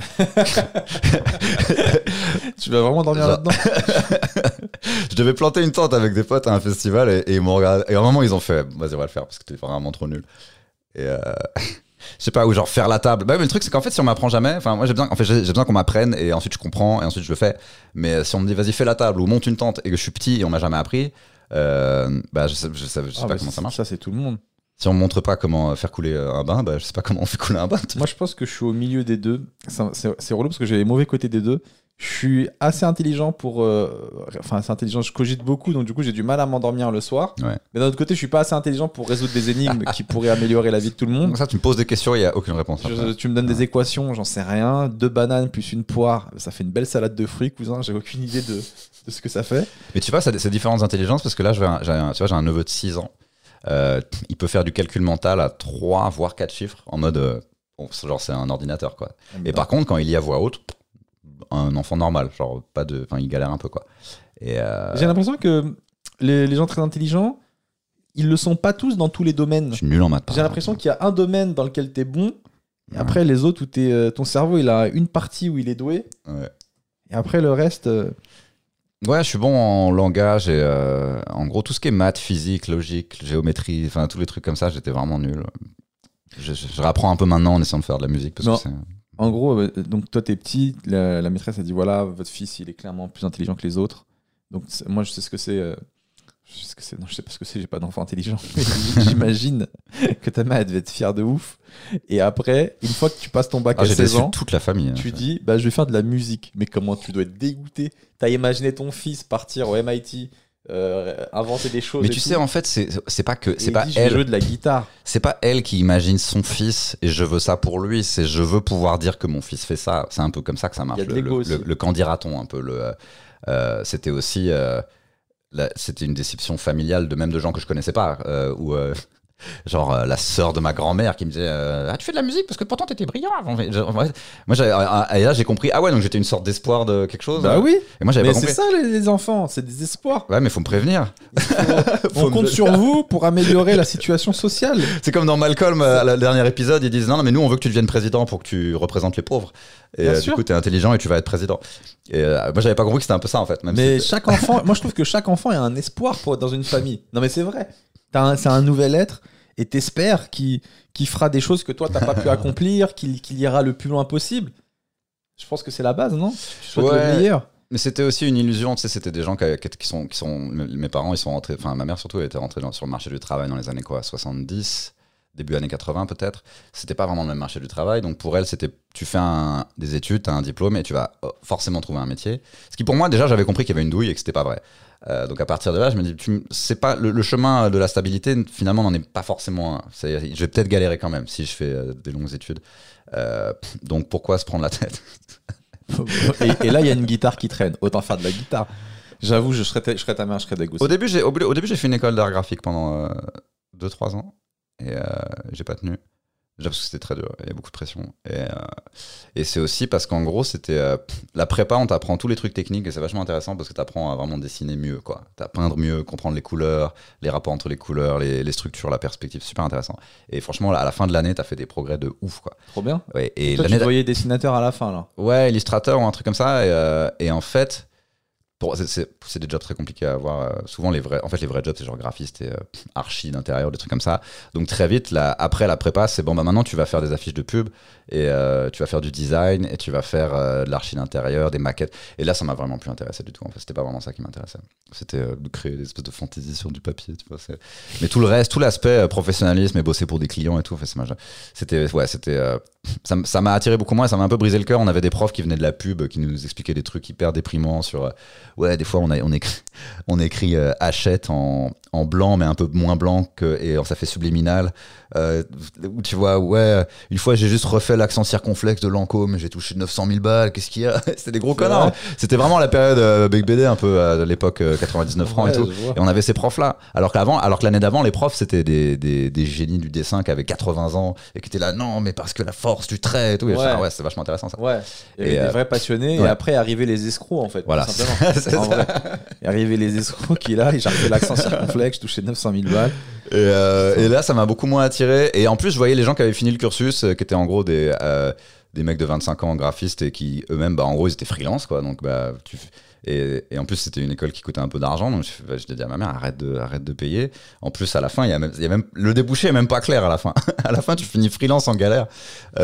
Donc, et euh, donc j'ai très et- donc en gros j'ai fait une école de musique l'année d'après mais au bout de trois mois j'ai fait maintenant je sais tout ce que je voulais savoir et je vais l'apprendre à d'autres gens parce que en fait j'avais très envie de ga- commencer à gagner ma propre thune quoi je Donc, voulais du coup, tu as donné des cours de guitare pendant très longtemps. euh, 10 ans 10 ans Ouais. Ah ouais, pas mal. C'est pour ça que je préviens les gens que j'ai 35 ans parce qu'en gros j'ai fait ça de 2005 à 2015 T'as donné des cours de guitare. Ça te saoulait pas de donner des cours? Ouais f- c'était relou en fait c'est comme tous les gens qui donnent des cours de n'importe de n'importe quelle discipline si le- si l'élève est intéressé t'as presque envie de rester plus longtemps que l'heure du cours Ah, trop bien. parce qu'il pose des questions et tu fais ouais ça. Et il y en a, ils voulaient apprendre la guitare juste pour avoir une corde à leur arc. Si ça avait été poterie, ça aurait été la même chose, tu vois. Et du coup, là, s'ils font gling, gling, gling et que ça marche pas, ça, ils sont découragés tout de Ah. suite. Et euh, souvent, c'est parce qu'en plus, ils écoutent pas de. Alors, il y en a, ils écoutent pas de musique. Ils veulent faire de la musique, ils mais écoutent oui, pas de musique. mais ça, mais ça, c'est une proportion incroyable Mais non. de euh, je vais juste pouvoir jouer de la guitare au coin du feu. Et ouais, mais attends, mais t'écoutes pas de musique, donc t'as pas, t'auras jamais l'oreille, le rythme. Euh, t'en as rien à branler en fait. Genre c'est du ping pong pour toi. C'est euh, c'est comme si t'apprenais du cur, enfin, le, le curling ou le badminton. Enfin, c'est euh, c'est une, dis- une discipline extra-scolaire, même si parfois c'était même des adultes. Euh, et par contre, quand ils sont vraiment passionnés de musique et qu'ils s'intéressent et qu'ils posent des questions, non seulement ils progressent, en plus ils travaillent, ils, font ce que, t'as- ce que tu leur as dit de faire. Et donc là, ça devient un peu un plaisir. Je pense que si tous les élèves avaient été comme ça, j'aurais même pas voulu arrêter. C'est clair, d'accord, ok. C'est vraiment gratifiant de voir ton élève euh, qui progresse, euh, qui, a- qui assimile tout ce que tu lui dis. Et tu te dis, euh, T'as l'impression non d'avoir seulement transmis je- le savoir. c'est ça, je gagne ma vie et en plus j'ai j'ai servi à quelque chose aussi. Tu te dis, euh, j'ai apporté quelque chose, j'ai transmis. En plus, c'était des ados et moi j'avais genre euh, 10 ans de plus, donc euh, ils, pouvaient, ils pouvaient se confier à moi de ma- d'une manière où ils pouvaient pas se confier à leurs parents, par exemple. Et, euh, Ah, en c'est gros, vrai j'étais bah, j'étais vraiment la seule personne Toi de cet t'étais âge-là. là, fais un dos. Lui, non, parce qu'à l'école il y a des Ça, problèmes. ça pouvait arriver, ouais. et, euh, mais mais fais, le, fais la note quand même. mais c'est logique parce qu'en fait, euh, même s'ils avaient un grand frère, ils étaient plus jeunes. Enfin, tu vois, c'est- si j'ai 25 ans, quand t'as 15 ans, tu connais personne de 25 ans, en fait, quasiment. Donc j'étais le- le- la seule personne de cet âge-là à qui ils pouvaient parler. Et puis, euh, T'étais le prof cool. ouais, et puis en plus, euh, je leur mettais pas s'ils étaient nuls. euh, c'est- Je, me- je gueulais pas s'ils étaient nuls, je gueulais s'ils me respectaient pas. T'as si. t'as déjà gueulé? Sérieux tu, Je te vois pas trop gueuler. Mais c'est en, en- en fait, Putain, casse les couilles. bah, c'est un peu. Fais la note, je t'ai dit, mets le doigt comme ça. Il en fait, au bout d'un moment, tu perds patience, que tu as envie de dire, tu peux pas juste le faire bien. tu sais. Juste faire bien. et, euh, mais c'est souvent parce qu'ils te respectent pas, ils s'en foutent et tout. Si Bah, quelqu'un, Ils sont jeunes. mais si quelqu'un s'applique vraiment et y arrive pas, ou, ou- ou- là je fais. Dans ma tête, je me dis putain, il est vraiment nul, hein, mais je vais, mais je vais toujours être sympa. Si, si je vois l'effort, genre, gens- putain, il essaye, hein, mais c'est Ouais. juste, euh, franchement, il y a des gens, ils sont pas faits pour ça, quoi. Ouais. Est-ce que t'as déjà dit à un gars, franchement, t'es pas fait pour ça? C'est pas contre toi, je veux bien t'enseigner, mais je vois, tu mets du tien et clairement, t'y arrives pas. Non, c'est avec. Des fois, je devais donner des cours à des enfants très très jeunes. Tu vois, à partir de 9-10 ans, c'était à peu près possible, mais à 5 ans, j'y arrivais pas en fait. C'était. Et euh, 5 ans, c'est pas possible. Il y a des gens, il y a des gens qui sont très Qui forts avec veut enfants, donner des cours de guitare à son enfant de 5 ans Ça fait mal aux doigts, donc c'est chiant en fait. 5 C'est, ans, euh, il regarde encore Peppa Pig, et toi, tu vas lui dire, vas-y, tu, me- tu me fais la musique de Peppa Pig, mais avec euh, à la guitare. C'est possible. abusé. Ça existe. C'est-à-dire tu veux faire ton enfant quoi? Tu veux, tu veux en faire un, un- un futur musicien? T'as déjà décidé ça en fait. Ouais, ouais, bah, c'est comme amener ton, ton, ton gamin au solfège quand, quand il a 5-6 ans, parce que c'est un peu une langue le solfège. Donc c'est comme s'il apprenait une langue musicale et après il peut peut-être. Je sais pas, enfin, je sais pas trop à quoi ça sert d'ailleurs. Mais, Moi, euh, je le ferai pas parce que je moi, j'ai pas envie que mon enfant plus tard il soit artiste.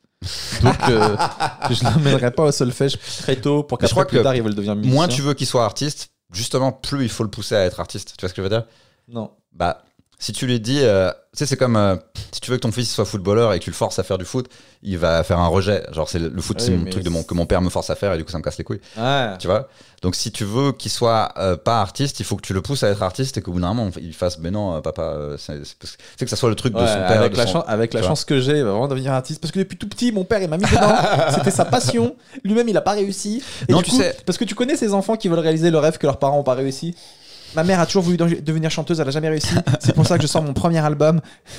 Parce qu'en en fait, artiste, c'est pas grave si t'as aussi le- l'aspect. euh, surtout maintenant, c'est important, la- l'aspect un peu entrepreneur aussi, dans le sens où. euh, tu- si, ton fils il veut être artiste, tu lui dis juste ok, mais donne-toi les moyens d'être assez bon pour qu'on ait envie de te payer et essaye de comprendre le business et essaye de savoir. En gros, essaye de comprendre comment générer du revenu avec ton art. Euh, si, si t'as un enfant qui veut, qui veut être artiste, faut aussi lui dire ça. C'est ok, mais il va falloir que tu gagnes du blé, donc trouve un moyen, et, étudie le business et essaye de comprendre comment ça marche. Et euh, Sois pas passif du truc, quoi. et euh, ouais, ouais, parce que c'est aussi ça. C'est euh, et, et même euh, tu apprends peut-être à faire ton truc toi-même ou tu vois. Si, si euh, mais c'est très récent l'idée que maintenant les sources de revenus sont peuvent être vraiment beaucoup de choses, surtout avec Internet. Tu peux faire des trucs complètement improbables et gagner du blé en faisant des, je sais pas, des. Il y a des gens ils élèvent des colonies de fourmis, ils les vendent sur euh, sur eBay. Enfin, tu vois. C'est ouf. tu peux faire des instrus de musique, tu peux euh, faire, je sais pas, faire des donner des cours en ligne, tu peux faire un, tout un tas de trucs. Ah, si tu veux te démerder, tu peux, tu peux y arriver, Ou en gros, il faut juste apprendre à ton enfant à, à- à monétiser ses compétences. Hmm. Moi, c'est ça. Et ça peut être, mais euh, de nos jours, ça peut être vraiment n'importe quoi. Et là, les cours, t'as arrêté du coup? Ouais. À quel moment t'as lâché T'as dit, allez, je peux plus. Bah, Est-ce qu'il y a un gars, il a raté une note C'était la, note de trop. L'accord de trop, je fais. Ah putain, j'en Je fais genre pa pa la pa pa pa. c'est genre la, la- J'arrête tout. J'arrête. Non, il y a toujours la, la, la dernière phrase où tu, tu sens qu'il va jouer bien et à la dernière note, genre, et je fais ah merde. Eh, mais ça, c'était trop ma vie. Que j'ai pris des cours de ukulélé avec un ami de d'Adrien. Pourquoi c'est pas toi qui m'as donné des cours d'ailleurs? Je sais pas jouer du ukulélé. Tu- Normalement, c'est jouer de la guitare, c'est jouer du ukulélé, non? Déjà, je trouve ça, pour moi, c'est un peu un instrument. C'est un truc pour les enfants. mais Je sais que ça a une traduction à Hawaï, ils font des trucs de ouf Ah, et tout. Bien sûr. Euh, mais euh, C'est un vrai. moi, j'ai appris la guitare pour pouvoir faire. Parce que je peux pas, pas pour faire. cling, cling, cling. C'est à moi. Que, en fait, c'est toujours des reprises. Et euh, c'est juste un, un son qui ne m'intéresse Toi, pas. tu voulais faire. du tout. down, down, down, down, down, down, Et plus vénère que ça encore. Tu sais, quand tu rentres du lycée, tu vois, je casse les couilles les profs. C'est vraiment ça, c'est cathartique quoi, tu vois. Alors que si tu rentres du lycée, t'es vénère, tu fais poum, clink, clink, clink. Il y a pas vraiment l'évacuation de. Ah putain. Tu vois. Et du coup, j'ai fait, je crois, 2-3 mois de, de cours avec ton ami. Ouais. T'as pas joué sur scène moment Euh, alors, oui, en gros, j'explique, j'ai pris des cours de ukulélé parce que j'avais une blague où je jouais du ukulélé. Et du coup, je voulais faire la blague. J'ai pas du tout réussi parce qu'en fait, c'est très dur de dire une blague devant des gens.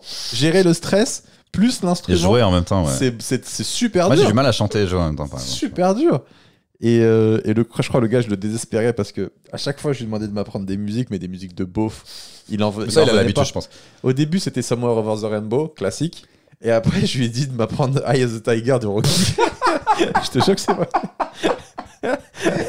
Too many times, it happened too Mais, alors, fast. mais t'apprends quoi? T'apprends le.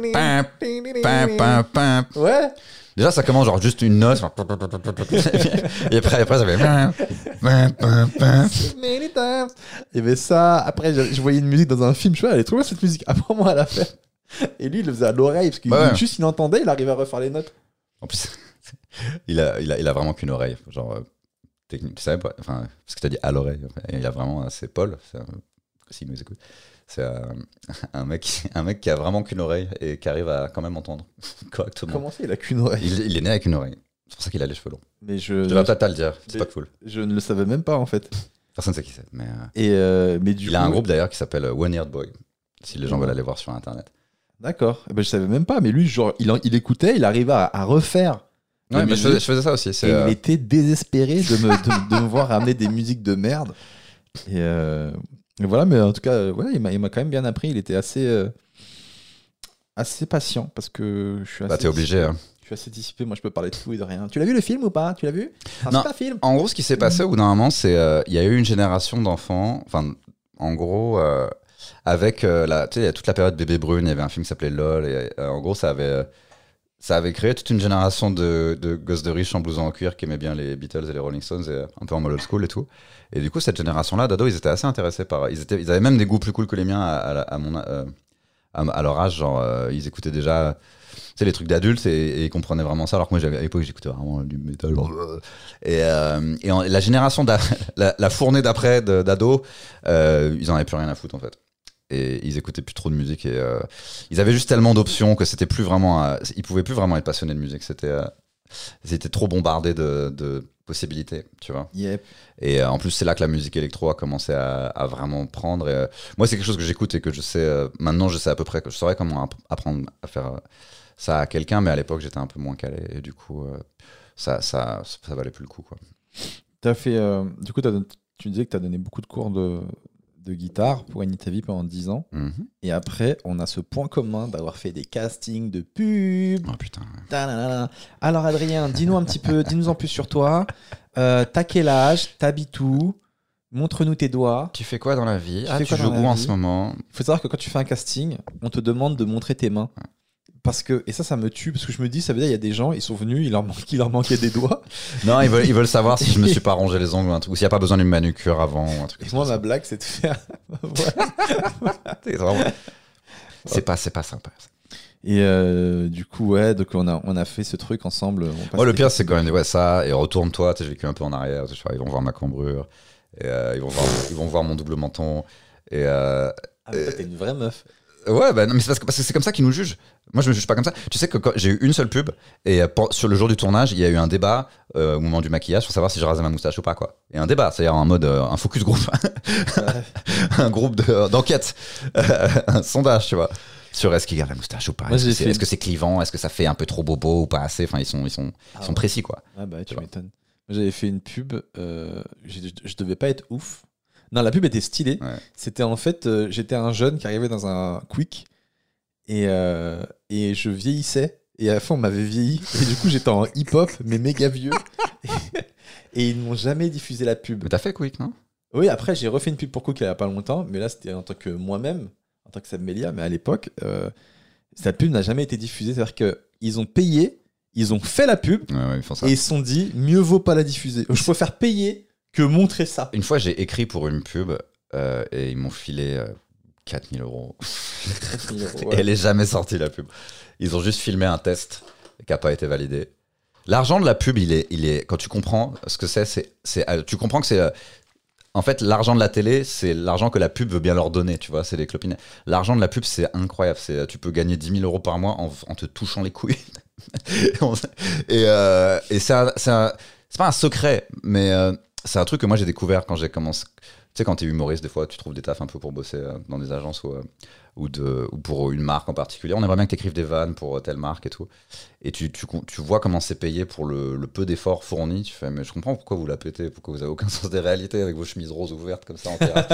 ouais, Vos chemises roses ouvertes en terrasse. C'est bah ouais, bah, ouais, 10 000 euros par mois pour, pour, pour en gros euh, être un vague sondeur de la société, mais, mais toujours un peu en retard quand même. Et, enfin, je- Ah, mais si, si, si ils gagnent autant, c'est que ça rapporte beaucoup aussi. Donc, Ah, mais, euh, bah, c'est- bah oui, parce que c'est- un pilier de la société dans laquelle on, on on vit. euh, qui est- société de consommation. c'est important, on a besoin de savoir que les produits existent pour les acheter parce que c'est comme ça que l'économie tourne. Quoi. Donc, Et euh, du coup, tu as fait une pub euh, pour une banque postale. ouais. je, peux, je peux le dire parce que c'est la banque postale, donc c'est pas là une banque de riches. Si ça avait été HSBC, j'aurais un peu honte, tu vois. mais- Pourquoi t'aurais honte? Parce que. pas avoir honte, tu gagnes ta vie, t'es comédien, euh, tu fais, que ce soit HSBC ou un autre modèle, faut me dire, ah Seb, t'as fait une pub pour lui. Bah ouais. Eh, mais Non, ouais. tu, vrai. tu gagnes vrai. de l'argent comme ça. Bah ouais.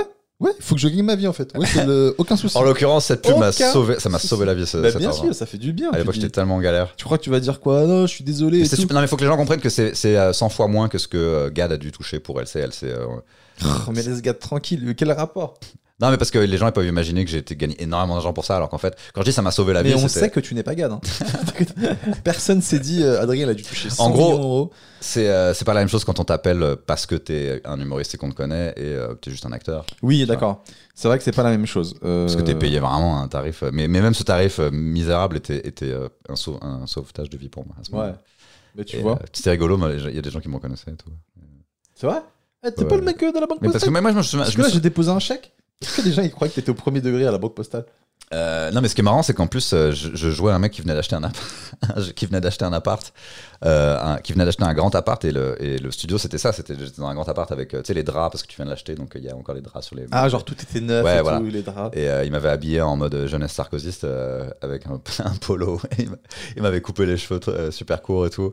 Il m'a- il m'avait vraiment habillé, mais je sais pas comment. je- C'était en gros, il voulait expliquer aux, aux 28 r 28 nerfs un peu, genre pré-trentenaire, que là c'était vraiment la bonne période pour acheter en 2012, quoi. 2013, 14. Euh, c'est ça en fait, c'est tu prends un mec de 28 ans qui fait euh, avec c'est grâce à la banque postale que j'ai fait mon premier prêt immobilier, c'était ça. Alors que ton vrai appart. Est-ce qu'on peut parler de ton vrai appart? Euh, écoute, euh, oui, on peut. Les amis, il faut que je parle de l'appart d'Adrien. Il y a des gens qui n'ont pas d'appart. hein. Il y a des gens qui n'ont pas d'appart. Mais t'as un appart euh, qui est situé dans un quartier un peu chic. C'est un beau quartier. C'est un, un beau quartier. Mais l'appart à l'intérieur, c'est l'inverse de l'extérieur. de- C'est- rare que l'intérieur soit moins bien que l'extérieur. C'est pour ça que je suis très souvent euh, dans la rue. C'est c'est ça que je suis toujours dehors. ouais, vrai. T'aimes bien te balader, toi? Non, c'est parce que mon appart. euh, Ah, c'est joli autour de chez moi. Mais euh, ce qui m'a tué, c'est que tu m'as dit en ce moment, dans mon immeuble, il y a beaucoup de prostituées à cause du Covid. Je En comprends, fait- je comprends même pas cette Alors, phrase. parce qu'en fait, c'est très logique. En gros, il y a eu une période euh, à partir de 2000, je sais pas, euh, ouais, 17, 18, où il y a beaucoup de propriétaires dans mon immeuble Ouais, qui ont mis leurs appartements en Airbnb. d'accord. Euh, et je pense que déjà, et déjà à l'époque, de temps en temps, c'était de la prostitution. Et tu voyais. Comment tu le savais? Parce que tu vois une personne transgenre descendre l'escalier, tu fais bonjour, c'est nouveau voisin. Et euh, au bout de la troisième, tu fais bon, bah là je crois que c'est des putes. hein. Et, euh, et- surtout quand t'entends des gens monter Salut, à 3 heures. chérie. Mais non, mais t'entends des gens monter à 3h du matin, ça fait blam blam blam blam blam, et ils redescendent 10 minutes après. Et il y en a un autre qui remonte après, et c'est des allées-venues comme ça. Peut-être il pose des cadres.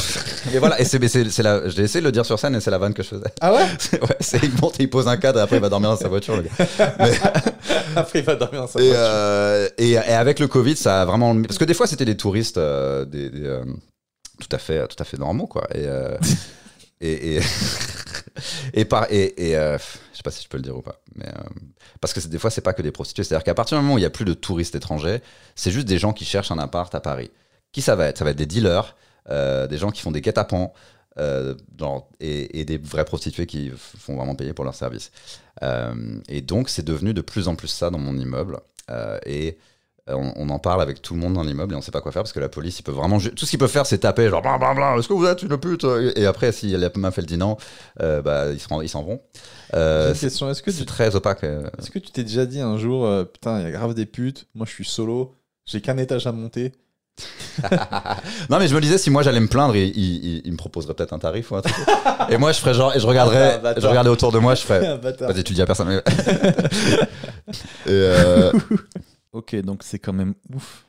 T'as quand même. euh, donc as, théoriquement, t'as un appart rempli de prostituées. C'est quand même un peu peut-être le rêve de certaines personnes. hein. Non, j'ai l'impression de vivre dans Taxi Driver. C'est un, un film de Scorsese euh, de, de New York des années 70. C'est chelou. Il y a une fois, il y a eu euh, un braquage au-dessus de chez moi. Genre, un braquage au-dessus en de gros, j'ai compris après que c'était en fait c'était un gars. Il pensait qu'il allait voir une prostituée euh, qu'il avait rencontrée via internet et qui lui avait dit viens, euh, voilà les coordonnées, c'est temps. Et en fait, quand il est arrivé, c'était un gars qui l'a braqué. Il y avait la meuf aussi, mais c'était un, un appât, quoi, tu vois. Et ils se sont battus dans l'escalier et le gars s'est barré en courant. Euh, le, le malfrat. Apparemment, il avait un gun. Le Enfin, malfrat. apparemment, il a sorti un gun, il l'a braqué. Et euh, ils se sont battus dans l'escalier. le, le, gars bra- le gars qui s'est fait braquer, je l'ai entendu crier Ah Qu'est-ce qui se passe C'est quoi ce bordel? Euh, Et ensuite, euh, donc les, les malfrats se sont enfuis. J'ai entendu la prostituée euh, descendre avec sa valise, genre putain, il lui a sauté dessus, wesh et, euh, et en fait, le gars, il est resté dans l'escalier parce que je crois qu'il s'est un peu blessé. Et il a appelé les flics. Et les flics sont arrivés, ils peuvent rien faire, quoi. Et, euh, et le gars a pas voulu porter plainte parce que bah, il allait voir une prostituée, donc euh, il se sentait un peu, il se sentait un peu bête. Donc c'est un, un message à- aux gens qui écoutent Euh, n'allez pas. euh, Et toi, t'as guetté tout Bon, ça à travers l'œil de la porte, quoi. Et je crois qu'ils se battent. J'ai pas vu, j'ai pas pu voir visuellement, j'ai pas vu grand chose. J'ai entendu beaucoup parce que c'est pas très insonorisé. T'es pas intervenu? Euh, non, et je suis bien content parce qu'apparemment le gars avait un gun et, et, le, et en plus, moi je comprenais pas ce que c'était. Et puis en gros, si c'est un gars qui était assez con pour aller voir une prostituée dans un appart, genre bah on va toquer à la porte, et Inch'Allah elle est là et c'est elle et c'est pas un mec. Et pas de bol, c'était un gars. Euh, j'avais assez peu de compassion pour lui et puis en plus il était pas blessé vraiment. Franchement, faut faire attention. Et je voulais pas parler, je voulais pas euh, m'impliquer dans cette affaire. En plus les flics ont dit qu'ils pouvaient rien faire donc euh, à partir de là. On vit vraiment dans un monde dangereux, hein, je trouve. hein. Euh, ouais, mais ça je le sais depuis longtemps. Tu sais, Putain, avec le- ma gueule de victime. Le nombre de fois où il y a des meufs qui m'ont dragué sur Instagram euh, et qui en fait euh, c'était des mecs derrière. Je suis méga parano moi. Oh là là, mais je, je réponds même plus.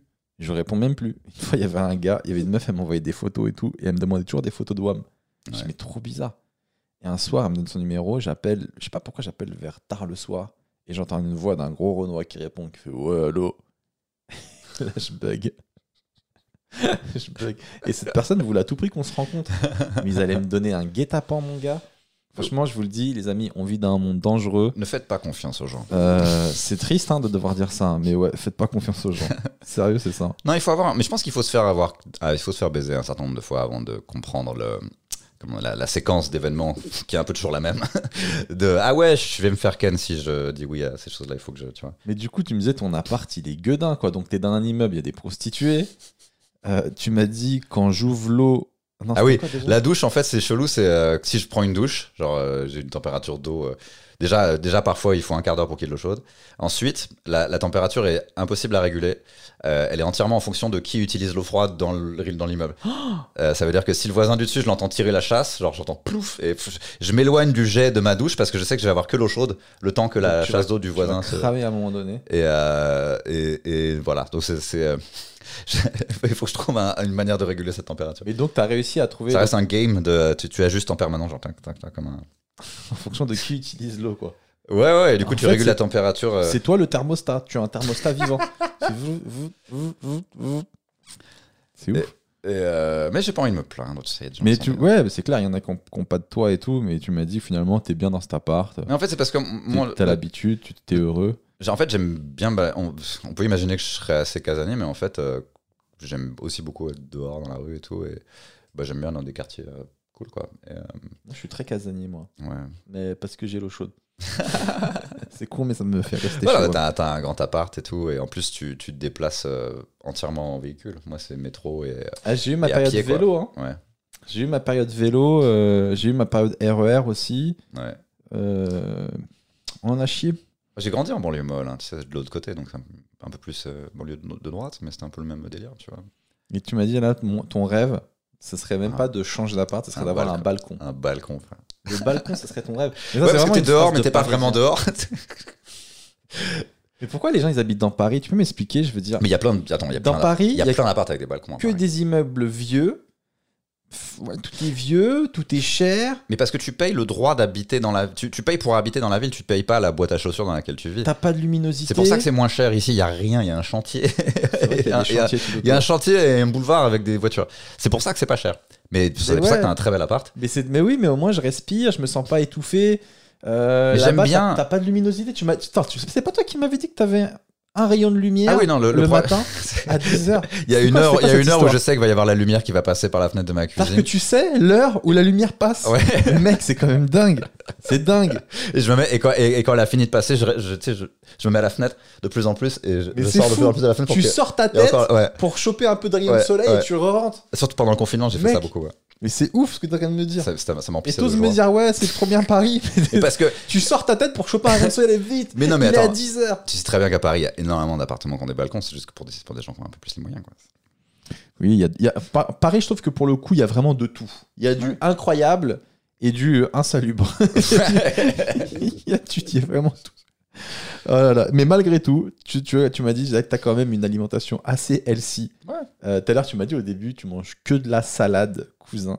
Non, Euh. des, c'est des salades après. Je, je, suis pas, je suis pas complètement fou. Il y a quand même des nutriments dedans. Je, Ah, je sais mais pas juste tu- de la Mais laitue. tu me disais avant, tu mangeais beaucoup de kebab et tout, tu faisais n'importe quoi. ouais, ouais. j'ai- À quel euh, moment on décide de. Parce que la bouffe, en fait, chacun a son rapport avec, mais bon, pour moi, c'est vraiment du crack. hein. Même encore maintenant, euh, même en photo, c'est violent, quoi. C'est euh, une pub, Pi- Pizza Hut, c'est c'est comme. euh, et, euh, et donc, à un moment, j'ai compris ça. Et en fait, j'ai com- j'ai compris que euh, j'étais habitué à cette bouffe-là parce que t'habitues ton palais à, de la stimulation constante. Comme si t'habituais ton enfant à voir que des cartoons très colorés et après, tu lui montres un truc un peu en, noir et blanc. Il fait qu'est-ce que c'est que cette merde? C'est un peu pareil avec la, avec la bouffe. Euh, si tu manges que gras, que sucré, que. En fait, t'es habitué à. C'est des trucs qui sont étudiés par des scientifiques pour te rendre, pour te faire kiffer le plus, comme de la drogue, exactement comme une cigarette par exemple. Euh, et, et il faut déshabituer son palais à ça. Il Hmm. faut que, faut que ton estomac il se rétrécisse un petit peu. Bon, après, tu vas avoir des gens qui vont dire là que je suis trop maigre, si tu veux, mais Non, Euh, t'es bien. euh, à une époque, ouais, euh, euh, ça me faisait trop du bien d'aller de manger gras fast food et tout. Je sais pas si tu as vu un film qui s'appelle Super Size Me.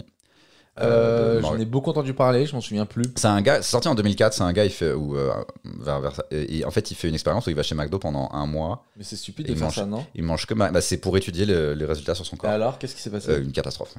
Genre, il a pris, en un mois, il a pris genre 15 kilos, il bande, il bande plus, euh, cardiaque, c'est, euh, le cœur, c'est une catastrophe. Et, Il euh, bande plus, c'est ouf. Et, euh, Le mec a retenu que ça. et il y avait une scène où, euh, il y a une scène où, c'est là que tu vois que c'est de la drogue, c'est qu'il y a vraiment une scène où il se sent mal. Ouais. Et, et genre, il fait, ah, je me sens pas bien, je me, mise- je me sens merdique et tout. Et il va chez McDo et il sort. Et c'est comme dans Requiem for a Dream, genre, il est, il est comme ça. Ah. Genre, il vient de manger un, il vient de manger McDo et il est comme ça, genre, putain, ça va mieux. Et je fais, ah ouais, donc c'est de la drogue. Et, C'est ouf ce que tu et en fait, quand j'ai vu ça, moi, ça faisait. j'ai vu ce gars-là qui faisait ça depuis un, un- qui a fait ça pendant un mois, et je me suis rendu compte que c'est ce que je faisais depuis un an ou deux, et que c'est peut-être pour ça que je me sentais un peu mal, et que les gens commençaient à me dire, ah bah t'as un peu forcé, hein. Et, euh, et bah, on- on- et en plus, on a essayé de nous apprendre la nutrition à l'école, mais bon, on était un peu jeunes, on s'en battait les couilles, tu vois. Ouais. Euh, et en fait, et en plus, c'était pas la bonne nutrition. Enfin, c'était la nutrition des années 90. Donc, c'était euh, pas forcément les, les bons trucs. Mais euh, non, à un moment, il faut comprendre qu'il y a des trucs qui sont bien pour le corps et d'autres qui sont moins bien. Quoi. Moi, à un moment donné, genre, j'avais super mal au ventre il y a genre 2-3 ans, tu vois. Et je Ouais. devais avoir un médecin et il me disait qu'en fait, j'arrivais à un âge où il fallait que je mange plus de légumes. Euh, je pouvais pas manger euh, que Mmh. des plats surgelés et Ouais. des pizzas, ce qui était mon alimentation de Oui, base. je, mais je te dit, même je te l'ai dit toi. Et, Ton, corps, ton corps, tu lui donnes ça, il fait Qu'est-ce que tu veux que je fasse avec ça? Et, ma, et ma technique, du coup, je suis un petit con, c'est que j'ai continué à manger des pizzas, mais je rajoutais des comprimés avec des vitamines. tu sais, les trucs, les Ouais, ouais. blancs 3, les machins et tout. Ouais, j'ai un truc comme Donc, ça. je faisais ouais. passer une pizza et j'ai rajouté des vitamines dedans, des machins. Et, euh, et après, là, je me suis mis à la salade et euh, ça va beaucoup mieux. C'est euh, ouais, enfin, c'est un fait. Avec le temps qui passe, ton corps il, il tolère moins de trucs. Je peux plus me bourrer la gueule comme avant. Je peux plus manger comme avant. Et honnêtement, euh, bon bah j'ai fait. Pas euh, plus mal. Hein, Ouais, ouais, j'ai fait. En fait, à un moment, il y a toujours un moment où mon corps, Faut il, s'écouter aussi. mon corps, il y a un moment, il fait là, t'as épuisé ton capital. En fait, tu peux Mm. plus. Mais de temps en temps, je me fais encore un petit grec, histoire de, en souvenir du bon vieux temps, et ça fait du bien. Surtout quand tu rentres. J'ai un vrai plaisir quand je rentre à 1h du mat, Ouais. après avoir travaillé, après Ouais. avoir joué. Ah, franchement, je l'ai bien mérité. J'ai bien taffé, les gens, ils ont kiffé, je mérite un grec. Et- Moi, mon corps, il est plus habitué, donc c'est. euh, euh, je vais pas être trop graphique, mais euh, ça passe plus en fait. C'est trop graphique. Ça ne passe, ça ne passe plus. Vraiment, c'est plus possible. La dernière fois, il m'arrive un truc. À chaque fois, je me dis ça. Je, ah, une fois de temps en temps, je vais me payer un petit kebab, une petite pizza et tout. Et en fait, euh, je me rends compte que euh, ah non, je vais passer une soirée de merde. Pourquoi j'ai fait Et demain, ça va être nul aussi. Mais maintenant, j'ai d'autres passions. Genre, j'ai le ramen que j'avais pas avant. Mais en plus, c'est de la bouffe. hein. Bah, Je découvre des nouveaux trucs. tu vois, le, tout ce qui est McDo et tout, c'est c'est de la bouffe qui est faite. En plus, t'as encore faim après parce que ton corps, il a eu aucun, aucune vraie nutrition. Donc, il, il, il réclame quelque Non, chose trois heures, trois pas heures après. faim après. Trois- non, mais trois heures après, tu Ton retapes ventre, faim. il est, il est pas vide. Il y a quand même un steak, il y a du pain, il y a du ketchup, de la mayo. Ouais, mais ça t'est jamais, jamais arrivé d'aller chez McDo et tu vas chez McDo et tu dînes trois heures après? Non, jamais. Par contre, ça m'est déjà arrivé de manger McDo et après de me sentir très lourd, très ballonné. Ah bon Un bâtard. Tiens donc Et la dernière fois, hier, je me suis arrêté. C'était c'était pas hier, c'est quelque chose. Je m'arrête après avoir joué. Ouais. Je- je- je- vers 1h du mat, je m'arrête à un grec. Je rentre, je me dis, je vais me faire plaisir. Je fais la queue. Et le truc, il est trop long. Et plus je vieillis, plus je deviens impatient. Ouais. Et du coup, je dis, ah, c'est trop long, je m'en vais. Et au moment où je sors, il y a un gars qui marche sur ma basket qui était toute neuve. Ça, ça me rend ouf. Ah oui, ça, ça- Et du coup, je me suis dit, donc là, ce qui vient de se passer, c'est que je me suis arrêté. Je me suis fait marcher par... Je me suis fait salir ma basket et je repars. C'est ça que... Je me suis juste arrêté pour salir mes baskets. J'étais dégoûté. Euh, Adri, parmi les trucs insolites qui t'étaient arrivés, tu m'as dit, moi, je suis le genre de gars, euh, j'aime souvent m'asseoir sur une terrasse à Paris et tout. Ouais. Et euh, il y a toujours des gens qui viennent me parler. Ouais. Tu m'as dit, j'attire toujours les gens chelous autour de moi. Et faut bien que, mais faut préciser, c'est pas, euh, je parle pas de gens qui m'ont vu sur scène ou qui m- qui m'ont. C'est pas des gens qui te reconnaissent, oui. C'est des inconnus Voilà. qui viennent te parler, euh, t'attires les gens. Tu m'as dit, il y a même plus de gens qui me parlent dans la rue que dans le stand-up. Des, fois- c'est des fois je. Mais tu sais, une fois, je sais pas, une fois j'avais marché, j'avais marché dans Paris avec une meuf et euh, qui, qui était, qui venait des États-Unis et, euh, et, et et tous les SDF venaient me parler. Mais non. Et, et je leur répondais et tout. disait, mais t'attires tous les. C'est un truc. T'attires tous les. Et moi, je me rends pas compte parce que c'est ma vie, donc euh, bah, tout le monde me parle, quoi, normal. Mais. euh, Toi, c'est devenu normal. et, Tu leur réponds comme si de rien n'était. Moi, je suis un citoyen du monde, tu sais. T'as raison. non, même dans le métro, ça m'arrive des fois, les gens ils me parlent et puis je, je réponds. Tu vois, ils lancent une conversation. Euh, Attends, excuse-moi, mais il lance genre quoi comme conversation? Non, mais c'est vrai, je sais pas. euh, par exemple, tu peux voir si c'est un samedi soir et. Une, fois où je pense, c'est genre c'est un samedi soir et il y a une école de, des- un groupe d'écoles de commerce dans le métro qui fait pa pa la pa pa pa avec, tu sais comment ils sont, sais, Ah ouais. il y en a un en blackface, il y en a un avec une plume dans le cul, c'est comme, et euh, tu sais le BDO quoi. Et euh, et il y a une et y a une vieille dame qui commence à me parler, qui commence à me demander mais pourquoi ils sont comme ça, qu'est-ce qui se passe? Et je lui ai expliqué voilà ce qu'est une école de commerce, voilà ce qu'ils sont en train de faire, voilà, voilà ce, et, euh, et, et mais c'est juste quelqu'un qui me parle et je lui réponds quoi. Est-ce que c'est pas aussi parce que c'est des vieux conservateurs et toi, t'as une dégaine de jeunes nazis et du coup, Non, parce que c'est vraiment toutes, euh, nous toutes ethnies, euh, toutes ethnies, toutes origines confondues, vraiment. il va nous expliquer. Excusez-moi, vous qui avez l'air bien blanc, que, que font ces gens? Non, mais là c'est un exemple parce que ça, ça peut, là c'est un exemple parce que c'était une, une petite vieille, mais ça peut être vraiment mais mais n'importe qui quoi. Euh, et il me parle, genre, genre comme si j'étais vraiment, il y avait écrit sur ma tête, parlez-moi quoi. Et euh, Ah, Peut-être c'est toi qui attire ça. c'est toi, t'es seul dans, la- dans le métro. c'est toujours des gens hyper chelous. Non, mais c'est des gens hyper chelous et euh, ils sentent que je vais pas les juger, je pense. Je, je crois que c'est un peu ça. Alors qu'ils se rendent pas compte qu'en fait je les juge de ouf à l'intérieur. Mais Et c'est euh, quoi cette. j'essaie- j'essaie d'être ouvert, quoi. à l'intérieur. je vais pas repousser les gens qui sont euh, un peu chelous. Parce moi, que c'est l'inverse. C'est un Moi, peu je ce que parle je suis. pas aux gens. Et moi, je leur parle pas non plus. Tu sais, de- et, et- et ils sentent très bien que je- souvent, quand, quand je me sens un peu mal, mal à l'aise, ils comprennent, enfin, tu sais, je- par le langage du corps, que je dirige dans l'autre sens. ils finissent par comprendre que ça me fait un peu chier. Mais, euh, mais des fois, ça donne des moments intéressants. Ouais, comme la dernière fois où tu m'as dit, un mec, il est venu. Et il m'a il m'a dit, regarde mon téléphone. Mais je sais pas comment cette histoire. Mais c'est très, c'est très, très chou- Mais c'est parce qu'en fait, c'est toujours des histoires très abstraites qui ressemblent un peu à la série de Louis C.K. où genre, c'est, c'est bizarre, tu sais. C'est par exemple. Donc là, par exemple, j'en ai une meilleure d'histoire, euh, mais, mais là. Mais, mais je, je vais te faire celle-là d'abord. En gros, euh, il y a, je sais pas, 3-4 jours, peut-être une semaine, euh, j'étais assis à une terrasse, euh, por- porte des ternes, et euh, il y a un gars, il vient me voir, il me demande une clope, il me demande de l'allumer, il me dit euh, Hey, Tu sais pas où trouver du shit, euh, je suis de Reims. Et, Ah ouais, euh, Donc Et- déjà, il te voit, il te dit, lui, Déjà, il sait où trouver du shit. Et ensuite, je fais Ah, désolé, machin. Et là, il fait euh, Hey, Tu peux m'aider à, à débloquer mon portable? Je viens d'acheter un portable, je viens d'arriver, je viens, viens d'acheter un portable, et il me sort un Huawei avec l'écran pété, genre. Soit tu l'as volé, soit tu l'as acheté au marché noir à un gars Ouais. qui te l'a acheté à la gueule à Barbès. euh, Tiens, vas-y, démerde-toi. Euh, et, euh, Il a dû le voler, c'est sûr. mais voilà, et, et- et je me disais, il avait un peu une tête, c'est le, pas des grosses balafres, mais un peu, tu sais, la gueule un peu abîmée, Il a vécu les, cheveux pento en arrière, euh, euh, un peu, euh, tu sais, un- ça faisait un peu loupard. il avait une dégaine de loupard des années 80-90, tu vois. Euh, et, euh, et, et- et donc j'ai essayé de trouver un moyen de débloquer son téléphone Huawei et je trouvais pas, parce que j'arrive pas. à- Et, Parce euh, que t'es une personne honnête en fait, j'ai l'impression. et, euh, Tu sais pas débloquer. à un moment, je lui ai dit, tu sais, Huawei, euh, c'est fait exprès, c'est créé par la Chine pour nous espionner.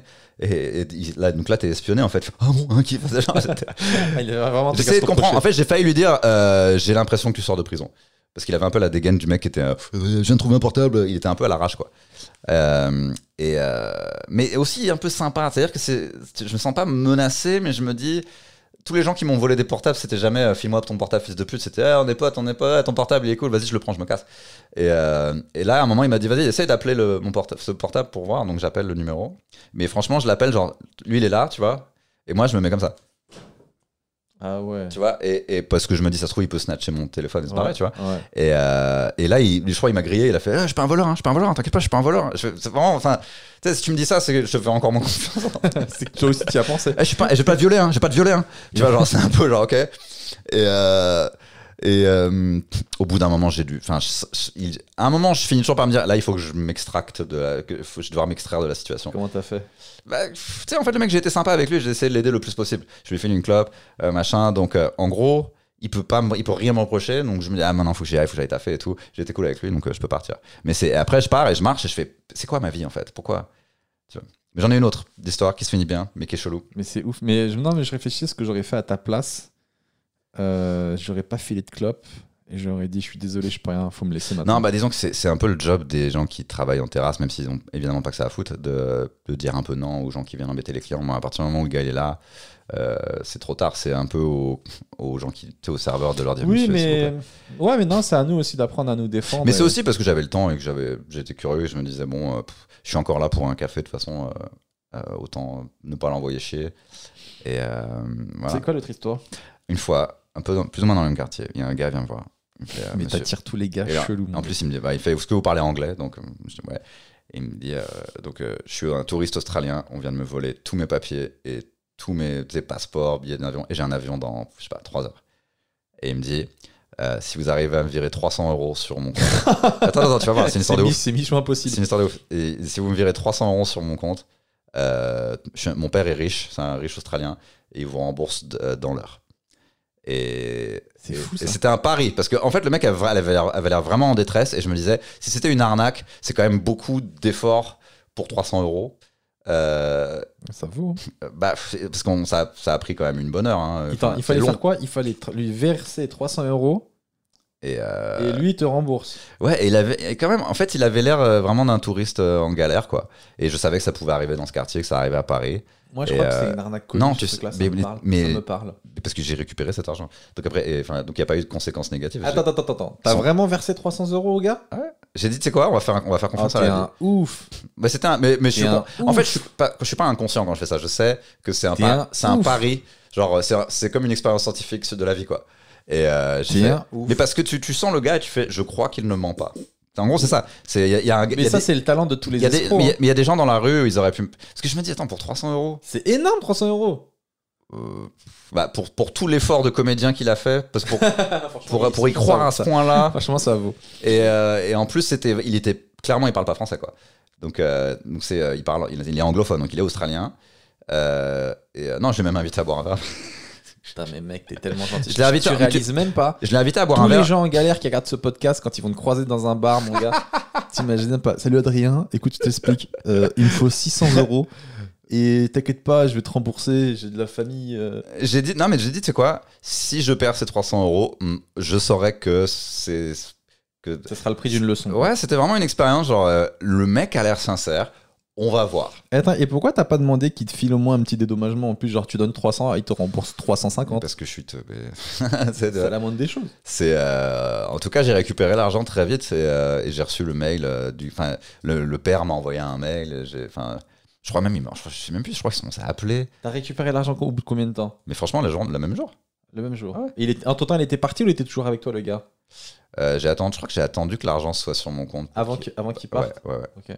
Euh, mais c'est vraiment parce que c'était ce- ce- cette personne là j'aurais pu avoir un mauvais instinct tu vois le gars où je, mets mon téléphone comme ça c'est parce que je sais que le, j'ai acheté un téléphone non tu l'as pas acheté. Euh, Non, mais là, t'as un touriste australien qui te dit. On m'a C'est quoi son délire? On m'a volé mes papiers? Il a tout perdu. Alors, il a plus de passeport, il a Il plus de faut aller à l'ambassade de- australienne. Euh, bah, il, a, il me dit j'ai un avion dans 3 heures et tout. euh. C'est un agent secret. mais je me dis, le, Et garde cette valise. ça sonne. Parce qu'en fait, le truc, c'est que ça sonne tellement comme une arnaque, mais le mec avait tellement l'air sincère. Et en plus, valise j'ai récupéré la thune. Il avait une valise menottée à son poignet. Franchement, il, Juste pour savoir. il avait un vieux sac à dos. Non, en fait, ça, ça ressemblait honnêtement à un, un, un vieil enfant de riche. Tu vois ce que je veux dire? Genre, il avait vra- il- littéralement, il doit avoir 50 ans.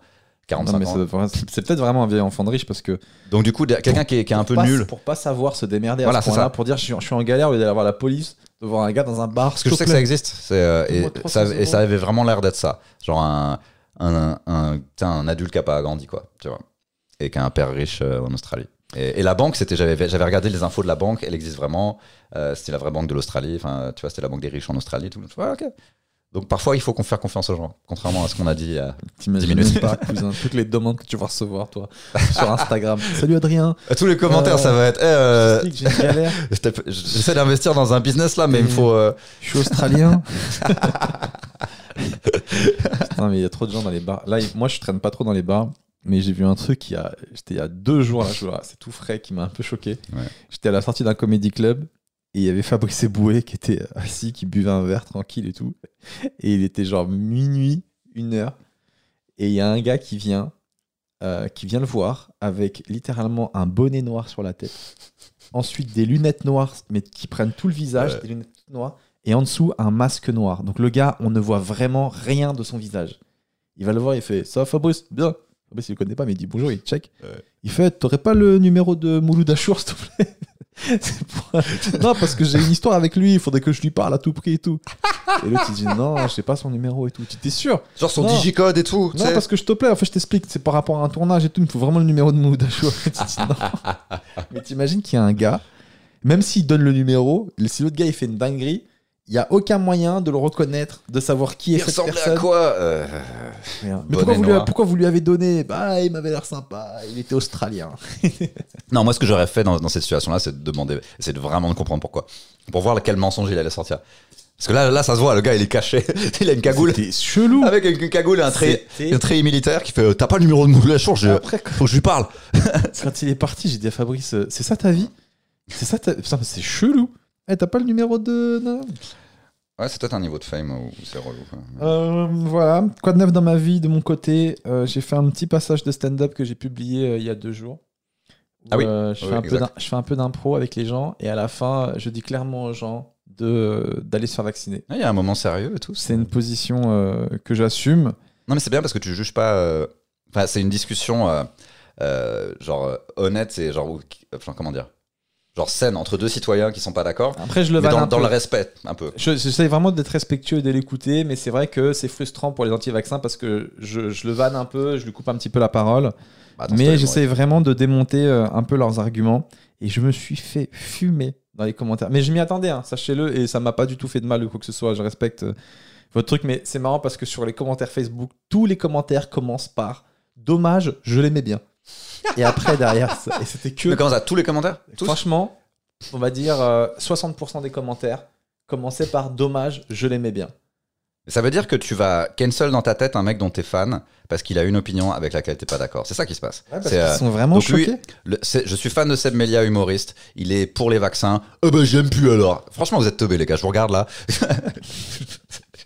c'est pas comme ça. C'est pas comme ça qu'on suit les gens. Il faut, il faut. euh, il pourrait faire un spectacle nul. et Il faudrait encore le suivre. On vous, on Mais pas d'être tout le temps d'accord. Vois. Mais parce que les antivax, j'ai l'impression que- qu'ils prennent ça vraiment à cœur. Euh, Et en même temps, on, peut- on peut le comprendre. Tu sais, c'est- moi, ça me fait toujours penser oh, ce sketch de Louis C.K. qui m'avait vraiment marqué, cette réflexion qui m'avait vraiment marqué, où Louis C.K. il disait euh, les gens qui sont contre l'avortement, ils font toujours tout un scandale. On les entend, ils font des manifs, non à l'avortement, non, ils crient, ils sont vénères et tout. Et C.K. il a dit mais il faut les comprendre. Si tu pars du principe que l'avortement c'est tuer des bébés, dans ce cas-là, ces gens-là pensent Ouais. que tout le temps on tue des bébés. Donc c'est normal qu'ils soient énervés. Ouais, les gens Tu vois croient vraiment à leur truc. Donc en fait. si tu crois vraiment à ton truc, si on part les anti-vaccins, si on part vraiment du principe que ces gens-là croient, pensent qu'on leur, injecte euh, une- soit une drogue, soit quelque chose qui va leur faire du mal, soit quelque chose qui va les, des nanopuces ou je sais pas quoi, ou des trucs qui va leur faire Ouais, des il y a effets différentes strates de. il y a différents niveaux. Mais si on part du principe que ces gens pensent qu'on leur injecte un poison, c'est normal qu'ils soient vénères en fait. Parce que je pense que la grande majorité des gens euh, sont pas contre le vaccin, mais ils- ça les fait chier qu'on les oblige, quoi. En gros. Franchement, je crois qu'il y a ça, mais les gens qui pensent qu'il y a des pense c'est une minorité. Il y a vraiment une minorité qui pense qu'il y a des nanopuces, mais il y a une vraie majorité qui pense que le vaccin est pas prêt, qu'il y a des effets secondaires, que leur vie est en danger. Et, euh, Oui, elle l'est, mais pour plein de raisons. En fait, de toute façon, Et- ils- de toute façon, ils vont mourir. Hein. et en plus, là, dès que dès qu'il y a un cas de quelqu'un qui a un effet secondaire avec le vaccin, il le relaye à mort. Vous avez vu Mais il y a regardez ce fait, aussi. Regardez ce qu'il a fait avec le vaccin, regardez ce qui lui est arrivé. Sauf que ce qu'on oublie de dire, c'est qu'avec le coronavirus, là, on est en période creuse du, du corona, on est encore bas. Et dans cette période creuse, il y a quand même, tu regardes les statistiques, il y a 20 personnes par jour qui meurent du corona. Il y a 20 personnes par jour. En période creuse, hein. en, en grosse période, c'était 500 par jour. Là, on est à 1000, 20. euh. Donc, et ça, ils le disent pas. Mais par contre, dès qu'il y a un mec qui a des effets secondaires ou, un, ou à qui il arrive un truc, et franchement, je, je, je m'en réjouis pas du tout et je le souhaite pas, et ben, ils te le partent, ils te le ressortent, etc. Et tout.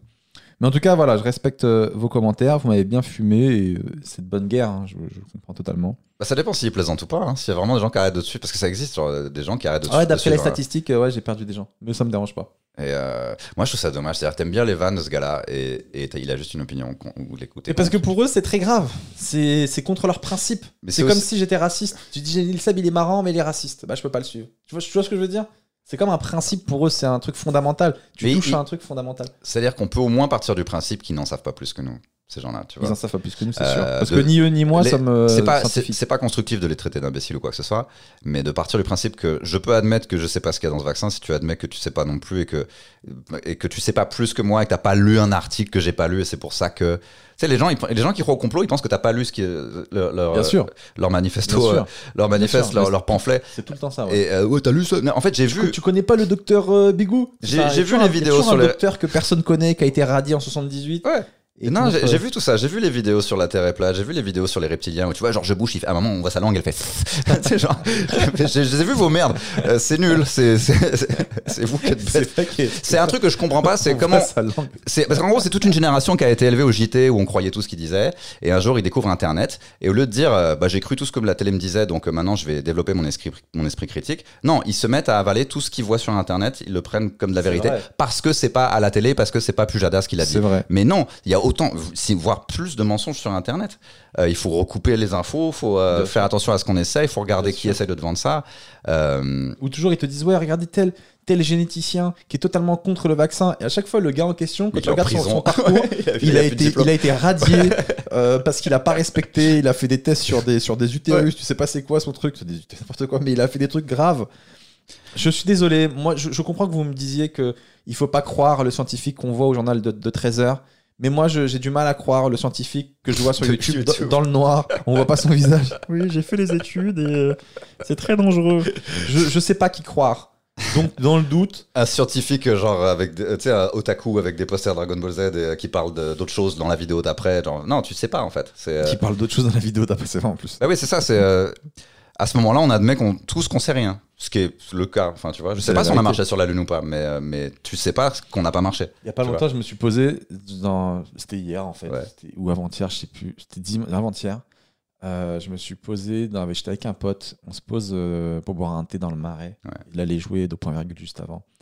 Et on croise un gars qu'on n'avait pas vu depuis longtemps, qui est euh, devenu entre temps totalement euh, anti-vaccin et slash complotiste. Alors je sais que vous allez me dire, ouais, anti-vaccin, ça veut pas forcément dire complotiste, mais lui, au fur et à mesure de la conversation, il commence à me dire que euh, que des gens avaient vraiment organisé le meurtre de masse de, de plein de gens. C'est-à-dire que le vaccin, le virus, pour lui, était vraiment quelque chose de, de créé volontairement pour tuer parce qu'on est trop nombreux sur Terre. Non, il ferait pas Moi, ça. j'ai du mal à croire ça. Il ferait pas ça à des riches blancs. Tu vois Mais ce que je veux lui, quand ils ont commencé à le tester en Afrique, j'ai fait oula, vous faites quoi là Parce que ils, se permettraient pas de, de refiler le vaccin à, à probablement ce qu'on peut considérer comme l'élite financière de- du monde. Mais lui, il, il parlait pas seulement que du vaccin, il parlait que le coronavirus a été inventé pour tuer volontairement des gens parce qu'on est trop nombreux euh, sur scène. euh, sur scène, putain. ça, c'est ça, c'est le vieux lapsus. On est vraiment trop nombreux sur On est scène. beaucoup trop nombreux sur scène. il faut absolument qu'on se débarrasse de certains humoristes. Mais. euh, Bah, à ce moment-là, c'est pas très efficace. Hein. Si on est trop nombreux et que tu tues un million de personnes en un an, c'est pas, euh, c'est pas le meilleur moyen de, de réduire la population. Donc c'est pas, donc, donc il a tort. Je sais pas, franchement, il me sortait plein de trucs. Il me disait, tu vois, lui, il croyait pas en la médecine traditionnelle. C'était vachement intéressant, mine de rien. son- Tu veux dire à la son- mort? son. Tu vas attendre la mort? Il disait, lui. Tu euh, mets des herbes là. il croyait pas à la médecine. Il disait, par exemple, tu vois, quand t'as le. En fait, ce qui est intéressant, c'est qu'avec les gens qui sont un peu complotistes ou anti-vaccins ou tout, tout c'est que il y a- il y a- ils ont jamais tout faux dans ce qu'ils disent. Il y a des choses vraies. Il me disait, par exemple, tu vois, la, le- la fièvre, c'est un moyen de défense de ton corps. Euh, je dis, oui, oui, je suis au courant, c'est le, le- la température qui augmente dans le sang pour tuer les bactéries, etc. Il me dit, ça, c'est trop bien. Je dis, ouais, c'est vrai. Il me dit, donc quand tu as de la fièvre, faut pas faire baisser la fièvre. Il faut prendre de la vitamine C et prendre des douches froides. J'avais entendu ça, tu vois. C'est vrai que ça marche, mais Ouais, ça marche pour les petites fièvres. Mais quand tu as 41 degrés de fièvre, 40 degrés, que tu, et que tu risques une rupture d'anévrisme, ton, ton cerveau il va exploser, je te conseille vraiment un petit doliprane. Parce que si, si- tu vois ce que je veux dire? T'as grave de la fièvre, va, pas juste manger des oranges et prendre une douche. Euh, en fait, c'est une envie des gens de penser qu'ils sont supérieurs aux autres parce qu'ils ont un savoir en plus et du coup, tu peux, ça te permet de t'élever de la masse euh, et tu peux ensuite te balader dans la rue et regarder les gens marcher et faire regardez-moi tous ces moutons. C'est Tu vrai. vois, vrai et, qu'il y en a euh, beaucoup comme ça. Et c'est vraiment Ah, c'est de t'es un mouton. Eh, Seb, t'es un mouton.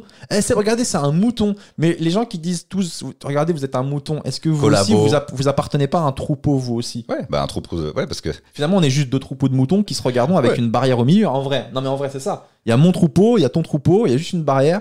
Et toi, tu penses qu'on est un troupeau. Moi, je pense que toi, t'es un troupeau.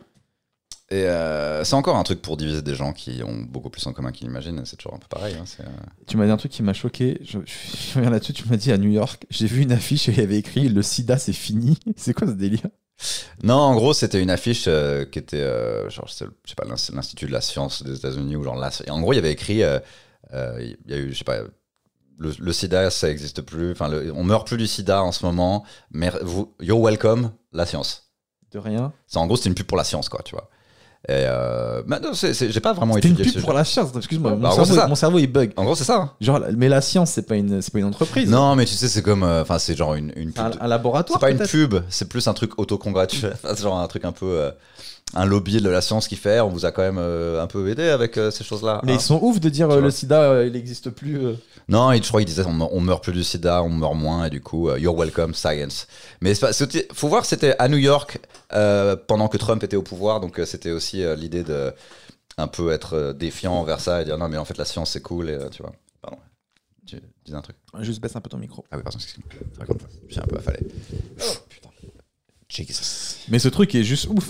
Euh, you're welcome. Mais tu vois, en gros, les, les gens qui s'engueulent et qui se traitent de moutons, en fait, ça, ça finit très vite par être euh, quelqu'un qui a lu un truc sur Internet versus quelqu'un qui a lu un autre truc sur Internet. en Bien fait. sûr. Et tu penses que tu le sais, mais tu sais quoi? Non, On- tu, tu as- tu as fait la même chose que tout le monde. Tu as lu sur un écran quelque chose.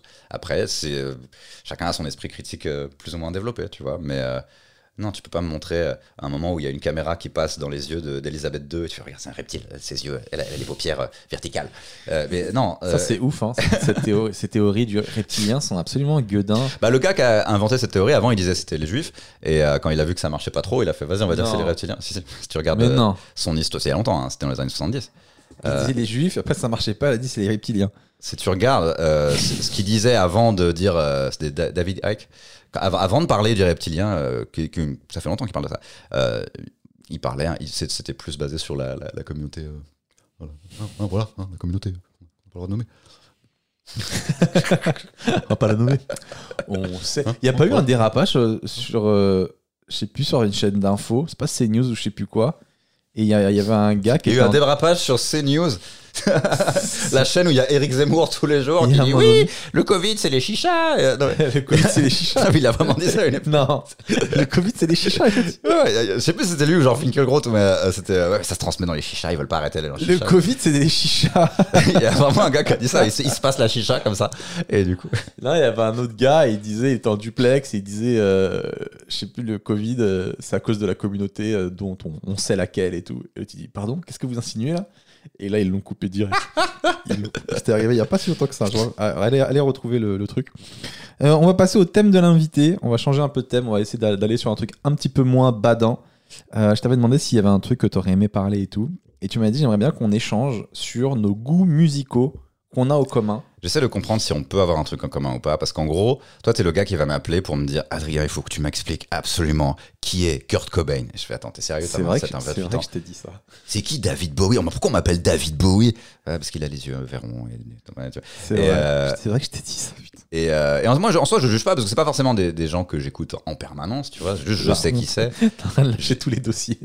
Euh, non, parce, qu'en- euh, parce que C'est vrai que je t'ai dit ça. parce que c'est culturellement, il y a des, il y a, y a plein de gens. que- Là, je viens de dire ça. Il y a plein de gens qui, qui se disent, ah bah effectivement, euh, Moi, je suis passé à côté. Hein. bah si si euh, si, t'es resté dans, le- parce que moi je m'intéressais au rap aussi, tu vois. Mais si t'es vraiment resté juste rap français et, et, et un peu, euh, en gros, ce qui était populaire aux États-Unis, euh, bah ouais, effectivement, Kurt Cobain, il est mort en 94. euh, C'est pas ma génération. c'est Nirvana. En fait, tu dois connaître des chansons, mais euh, C'est quoi, genre, la musique la plus connue moi, de je peux pas te chanter. Il y a une chanson qui s'appelle Smells Teen Spirit. Que tu, si tu l'entendais, tu comprends. C'est Today. Non, ça c'est Oasis. Merde. Non, Smells Teen Spirit, ça commence par un. Ça, c'est, euh, ça commence par une intro de guitare toute seule, genre. Ouais, je connais. Je connais. Voilà, ça c'est Nirvana. Euh, David Bowie, il y a plein de chansons. Ouais, moi, c'est. Mais- En fait, il y a- je trouve qu'il y, a- il y a beaucoup de génies musicaux tout au long de, de- bah, depuis la nuit des temps et et en fait, euh, on peut je- mais pas, je on peut pas, hein, tous. Je sais que tu juges pas, t'inquiète. On peut pas tous les connaître.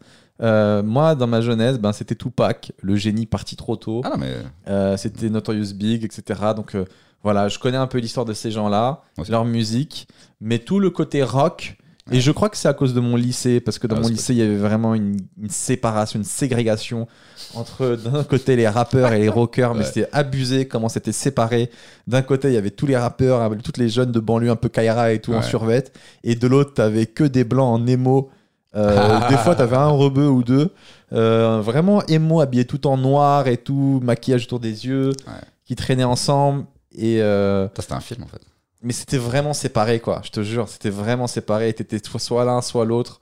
Et du coup, moi, je, toute cette culture rock, euh, pop, tout ça de l'époque, je suis passé à côté Ouais. de, de tous ces génies. Donc, je sais que c'est des génies parce que tout le monde en parle, mais je connais même pas leur musique. Et en vieillissant, je commence à m'ouvrir un peu plus. J'écoute un peu plus de rock. Ouais. Moi, j'écoute- Euh, du coup, moi, j'écoute quasiment plus de rock en fait. J'écoute encore du genre métal, mais genre vénère, genre. Ah, métal Euh, mais c'est, c'est, bah, c'est- c'est, c'est souvent de la musique que j'écoute pour me. Tu sais, quand je me prépare, genre, quand je me lève et que je m'habille et que je prends mes vitamines et tout, ça me, ça me, ça me donne un peu de pêche, quoi. Et, et, c'est, euh, une, c'est une playlist où c'est moitié ça et moitié hip-hop, mais genre, euh, tu sais, pas hip-hop euh, conscient. euh, C'est quoi le hip-hop que t'écoutes en ce moment, du coup? En ce moment, j'écoute euh, deux gars. J'écoute un gars qui s'appelle Denzel Curry et un gars qui s'appelle Vince Staples. Mais ça, c'est maintenant. En, en vrai, Tu en, les as découverts comment, ces gens-là? Je les connais bah, même tu sais, pas. en fait, maintenant, Spotify, c'est un peu comme. euh, J'avoue. tu, tu te balades et on te recommande des trucs, tu fais tiens, je vais écouter, ça a l'air pas mal. Ouais. Puis il y a des playlists et tout. Donc souvent, en fait, moi j'écoute des playlists et je des fois je sais même pas qui c'est. Ouais. Mais tu vas, t'as, ce truc aussi où tu vas te renseigner. C'est-à-dire que moi, j'écoute une musique, je sais même pas qui est le gars. Je dis, putain, la musique est cool. Tout à l'heure, écouté une musique, je fais écouter Adrien. Il me dit, tu sais que ce mec-là est mort. Pop Smoke, tout le monde connaît. tu m'as dit, il est mort comment Il a commandé un truc sur Deliveroo. En gros, il a fait un post sur, il a fait une story sur Instagram et il y avait un sac euh, genre Deliveroo enfin, le, ou Uber Eats euh, ou un- enfin en gros il y avait un ticket avec l'adresse du Airbnb dans lequel il était et il y a des gens qui sont venus pour le descendre et pour lui voler quelque chose. C'est ouf. Il a fait une story et il est mort à cause de ça. Tu connais pas euh, euh, XXX Tenta- Tentation Ah, j'adore ce gars. Tu sais qu'il est mort, lui, euh, genre, il, il a, il voulait, il est parti acheter une moto, il est sorti, il y a des gens qui ont voulu lui, lui- je sais pas, le, en gros, il y a des gens qui l'ont braqué pendant qu'il était en voiture, et ils l'ont, ils l'ont tué, ils sont barrés, et ensuite, t'as des fans qui sont arrivés, qui l'ont pris en photo mort de- euh, au volant de sa Non. voiture, je te jure. C'est, euh, c'est ça que c'est devenu le rap. Et game lui, maintenant. en fait, il avait fait une musique juste avant, il parlait de suicide. Ouais, ouais, ouais. Suicide, nanana. Et ouais, ouais, c'était lui. Et euh, bah, il s'est fait descendre. euh, de... Enfin, en- c'est les gens qui te suivent parce que tu, tu sais, tu cherches la merde et tu fais ouais, je vous baise. Et, euh, et, et je pense que c'est aussi, euh, c'était quelqu'un qui a. je pense que tu attires ce que tu projettes aussi beaucoup, même si ça peut évi- évidemment arriver par accident. C'était quelqu'un qui était quand même très, euh, il était, enfin, qui était complètement ouf quoi, et qui, qui était là, vraiment. là, pour- le- est-ce qu'on peut dire que le prochain, c'est euh, le gars qui provoque tout le monde et que tout le monde veut tuer là? 6 9 Ouais. Bah, euh, moi, ça fait, ça fait un an ou deux que je fais, mais il va se faire, il va se faire descendre. Non, il y a un gars aussi qui est mort qui s'appelait Juice World, où en gros, il a pris un jet privé pour aller quelque part, mais le pilote du jet privé, il a, il- c'était une balance, et il a vu, en gros, plein de Renault arriver avec la weed et des guns, et ils ont appelé les, les- le FBI, et quand ils ont atterri, le FBI est arrivé, et lui, pour cacher sa drogue, euh, il a mis ça dans sa bouche. Et du coup, il est pas mort, le gars? Et il est mort. Bah, Il est mort comment? Bah, Il a fait une overdose de ce qu'il a mis dans la bouche pour la cacher, quoi. Ah Juice World, rest in peace. Non. Il est dans une chanson d'Eminem, euh, la, la plus récente. Ah, Euh, c'est fou. Monster- euh, Il a caché toute sa Godzilla. drogue dans sa bouche et il est mort. Ouais. Mais c'était pas dans des sachets? Justement, en gros, il a ingéré un certain nombre de choses pour pas que les flics le, le Ah, trouvent. le quoi. fou. Et, euh, et il a fait une. Il y a beaucoup de. C'est un peu une hécatombe, les, les rappeurs de cette génération. Mais euh, c'est un truc auquel je m'intéresse depuis, genre, je sais pas, 3-4 ans. Quand ils, ont, quand ils ont commencé à tous mourir, j'ai fait qu'est-ce qui, se passe Pourquoi? Ils meurent tous? Eh, tes histoires, elles sont dingues, cousin. Heureusement que t'es là. Mais sinon, après, pour, si, on, si on essayait de trouver des, des goûts musicaux en commun, je pense que le rap old school, enfin, ce qui est même plus vraiment old school, enfin, ce qu'on appelle old school maintenant, mais à l'époque, à l'époque, en gros, en 2000, Dr. Dre, c'était pas old school. Le old school, c'était euh, euh, Run DMC, le truc des années 80, tu vois. Et maintenant, on appelle ça old school euh, euh, on- quand on parle de Snoop ou de euh, DMX ou euh, Dr. Dre. euh, on appelle ça old school. mais En fait, ça l'était pas à l'époque. C'était, euh, Ouais. mais c'était le, en gros, euh, ouais, le truc des années 90, années 2000. Je pense que là, on écoute à peu près les mêmes trucs, tu vois. Enfin, mais par contre, tu vois, par exemple, on- on- moi, je suis fan de Kanye West, mais je fan de Kanye West? mais je crois qu'on n'aime pas exactement les mêmes. C'est quoi tes albums que t'aimes bien? Parce que moi, j'aime bien, en gros, moi, les trois premiers albums, il y a des titres que j'aime bien. Mais ce qui me parle le plus, c'est quand il a, c'est c'est quand il a commencé à faire l'album euh, où il y a Nicki Minaj qui fait son C'est couplet de son album? Euh, My Beautiful Dark Twisted Fantasy. C'est ça. C'est la, la pochette, elle est rouge avec un, un, un- un espèce de truc au milieu. Tu sais, c'est- il y a Monster, All the Lights, euh, Power. Euh, Ah, j'aime pas cet album. Moi, pas je suis un grand fan de Kanye West. en gros, c'est je- quand il a commencé à faire des trucs vraiment chelous. Moi, je suis un. En fait, Kanye West, je trouve que l'on voit vraiment son évolution dans sa tête. On voit à quel point il, il- il part en, en vrille. Les premiers albums, il dit toujours merci Jésus, merci Dieu, merci Dieu. Ah, son Et après, c'est je suis Dieu, je suis Dieu, merci, I'm God, J'adore cet album. I'm God. I am a God. En fait, c'est I'm ouf. God. Et tu vois vraiment qu'il bascule dans, dans, dans l'ego. Mais les premiers mois, moi, moi, moi, je suis un grand fan de College Dropout. Je crois que c'était un des premiers. Je crois c'est pas son premier. Dropout. euh, College Dropout, c'était c'était son tout premier. Pour moi, il y avait C'est dans les trois premiers en tout toutes cas. les meilleures. Avec ma musique préférée, c'était euh, I'm Falling. Avec il y a une meuf qui chante avec lui, qui a une voix un peu cassée. Ah, mais c'est- ah oui, c'était un sample de Lauryn Hill qui a été rejoué. Nanana, comment, j'aime trop ce son. Et j'aime toute cette époque où il était vraiment euh, un petit gars de Chicago euh, super talentueux. On appelait ça du rap euh, backpacker à l'époque. C'était genre du rap de gens qui ont des sacs à dos. Ouais, bah, il arrivait avec son petit sac à dos et Ouais. tout. Il est, mais il était trop fort. Et après, il a, bien il a- aussi- il a j'aime eu bien le aussi ça.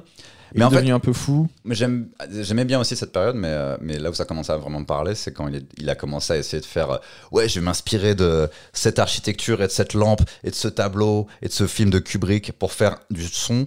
Moi, je trouve ça trop ouf en fait. Je trouve ça trop cool. Mais c'est vrai que des fois, ça fait des trucs hyper chelous. Mais je me dis, au moins, le mec, il va chercher, il va creuser, tu vois. Bah, c'est un euh, vrai artiste, mais c'est dommage. Je trouve que l'ego gâche tout en fait. À partir du moment où tu commences à te prendre vraiment au sérieux, tu crois vraiment que t'es un génie, tu crois que tout ce que tu fais est génial. Euh, Bon, il a des gros problèmes en ce moment, mais, euh, enfin depuis quelques années. Mais euh, non, mais tu vois l'album d'après euh, qui s'appelle Jesus, qui commence en faisant. J'ai pu écouter ses albums après, je te jure. Ouais, c'est une collaboration avec Daft Punk qu'il a fait, où en gros il a laissé Daft Punk triturer des machines et il a rappé par-dessus. Et l'album, il, y a vraiment des trucs cool. Mais c'est vrai que ça devient un peu moins hip-hop. En, en gros, ça devient moins traditionnellement hip-hop, quoi. Et ça devient un peu plus expérimental et c'est un peu plus des, des installations artistiques presque, tu vois. Et, euh. Il peut se permettre. Donc je pense qu'on a quand même ce truc en commun du rap US. En gros, c'est là qu'on peut à peu près se retrouver quand même. Moi, je te, je te demanderais de, de me faire écouter des sons un peu rock, un peu cool. euh. Je trouve qu'en fait, avec le temps, pour moi, le rock, c'est la meilleure musique pour débuter un show de stand-up ou n'importe quoi. Mais avant, je m'étais. Oh, le rap, ça marche pas mal. hein. Le rap, c'est bien aussi, Gros. c'est vrai, mais c'est vrai que tu- quand tu commences avec un gros riff de guitare et tout, je commence de plus en plus à kiffer. Je- Mais tu sais que j'écoute, j'écoute plus trop de rock en ce moment. ah, j'avoue, c'est ce qui me fait kiffer dans ma tête. Ouais, j'écoute plus trop de, de- Si j'écoute des trucs à guitare, c'est des trucs vraiment vénères. Genre où ça crie quoi. J'ai- Les trucs rock, rock. Ouais, en ce moment, je suis pas dans une phase comme ça. Peut-être vers, euh, vers la 40, cinquantaine. Et il y a eu des, il y a- y a eu des bons sons aussi de mélange rock hip-hop? Ouais. Bah, Il y avait Rage Against the Machine, qui était le, ceux qu'on fait ça le mieux. Après, il y a des trucs d'un peu moins bon goût, comme les Biscuits, que j'aimais beaucoup. Numb Euh, avec Jay-Z Numb, c'est Linkin Park. Linkin Park. Désolé. Qui se sont appelés Linkin Park parce qu'il y avait Limp Bizkit et ils voulaient être à côté dans les, euh, dans les bacs à disques à l'époque. Ah. Euh, très malin, très malin les maisons de disques. Et euh, ouais, non, ça, Linkin Park, euh, ouais, bah en gros, ça. Est-ce que, et, en, et en ce moment, il y a un nouveau truc. Parce que ça, c'est un peu à l'ancienne, tu vois. Ça, on appelait ça un peu le néo-metal. Il y avait un groupe qui s'appelait Playmo qui faisait ça en France, où c'était. Euh, et maintenant, il y a un truc qui s'appelle le trap metal, où là, c'est devenu un, Le trap metal. en fait, c'est de la trap et il y a très peu de guitare, et très, et, et, euh, mais c'est juste les, tous les sons trap, mais saturés, distordus, avec un gars qui crie. Genre, il y a un mec qui s'appelle Scarlord et qui fait ça. Et en gros, c'est comme de la, enfin, un son trap, mais en gros, tout- tous les sons sont euh, saturés et, euh, et le gars écrit par-dessus. Ok, euh, Philippe Manœuvre. Ça rappelle un peu le. Non, Ah, tu le fais trop bien.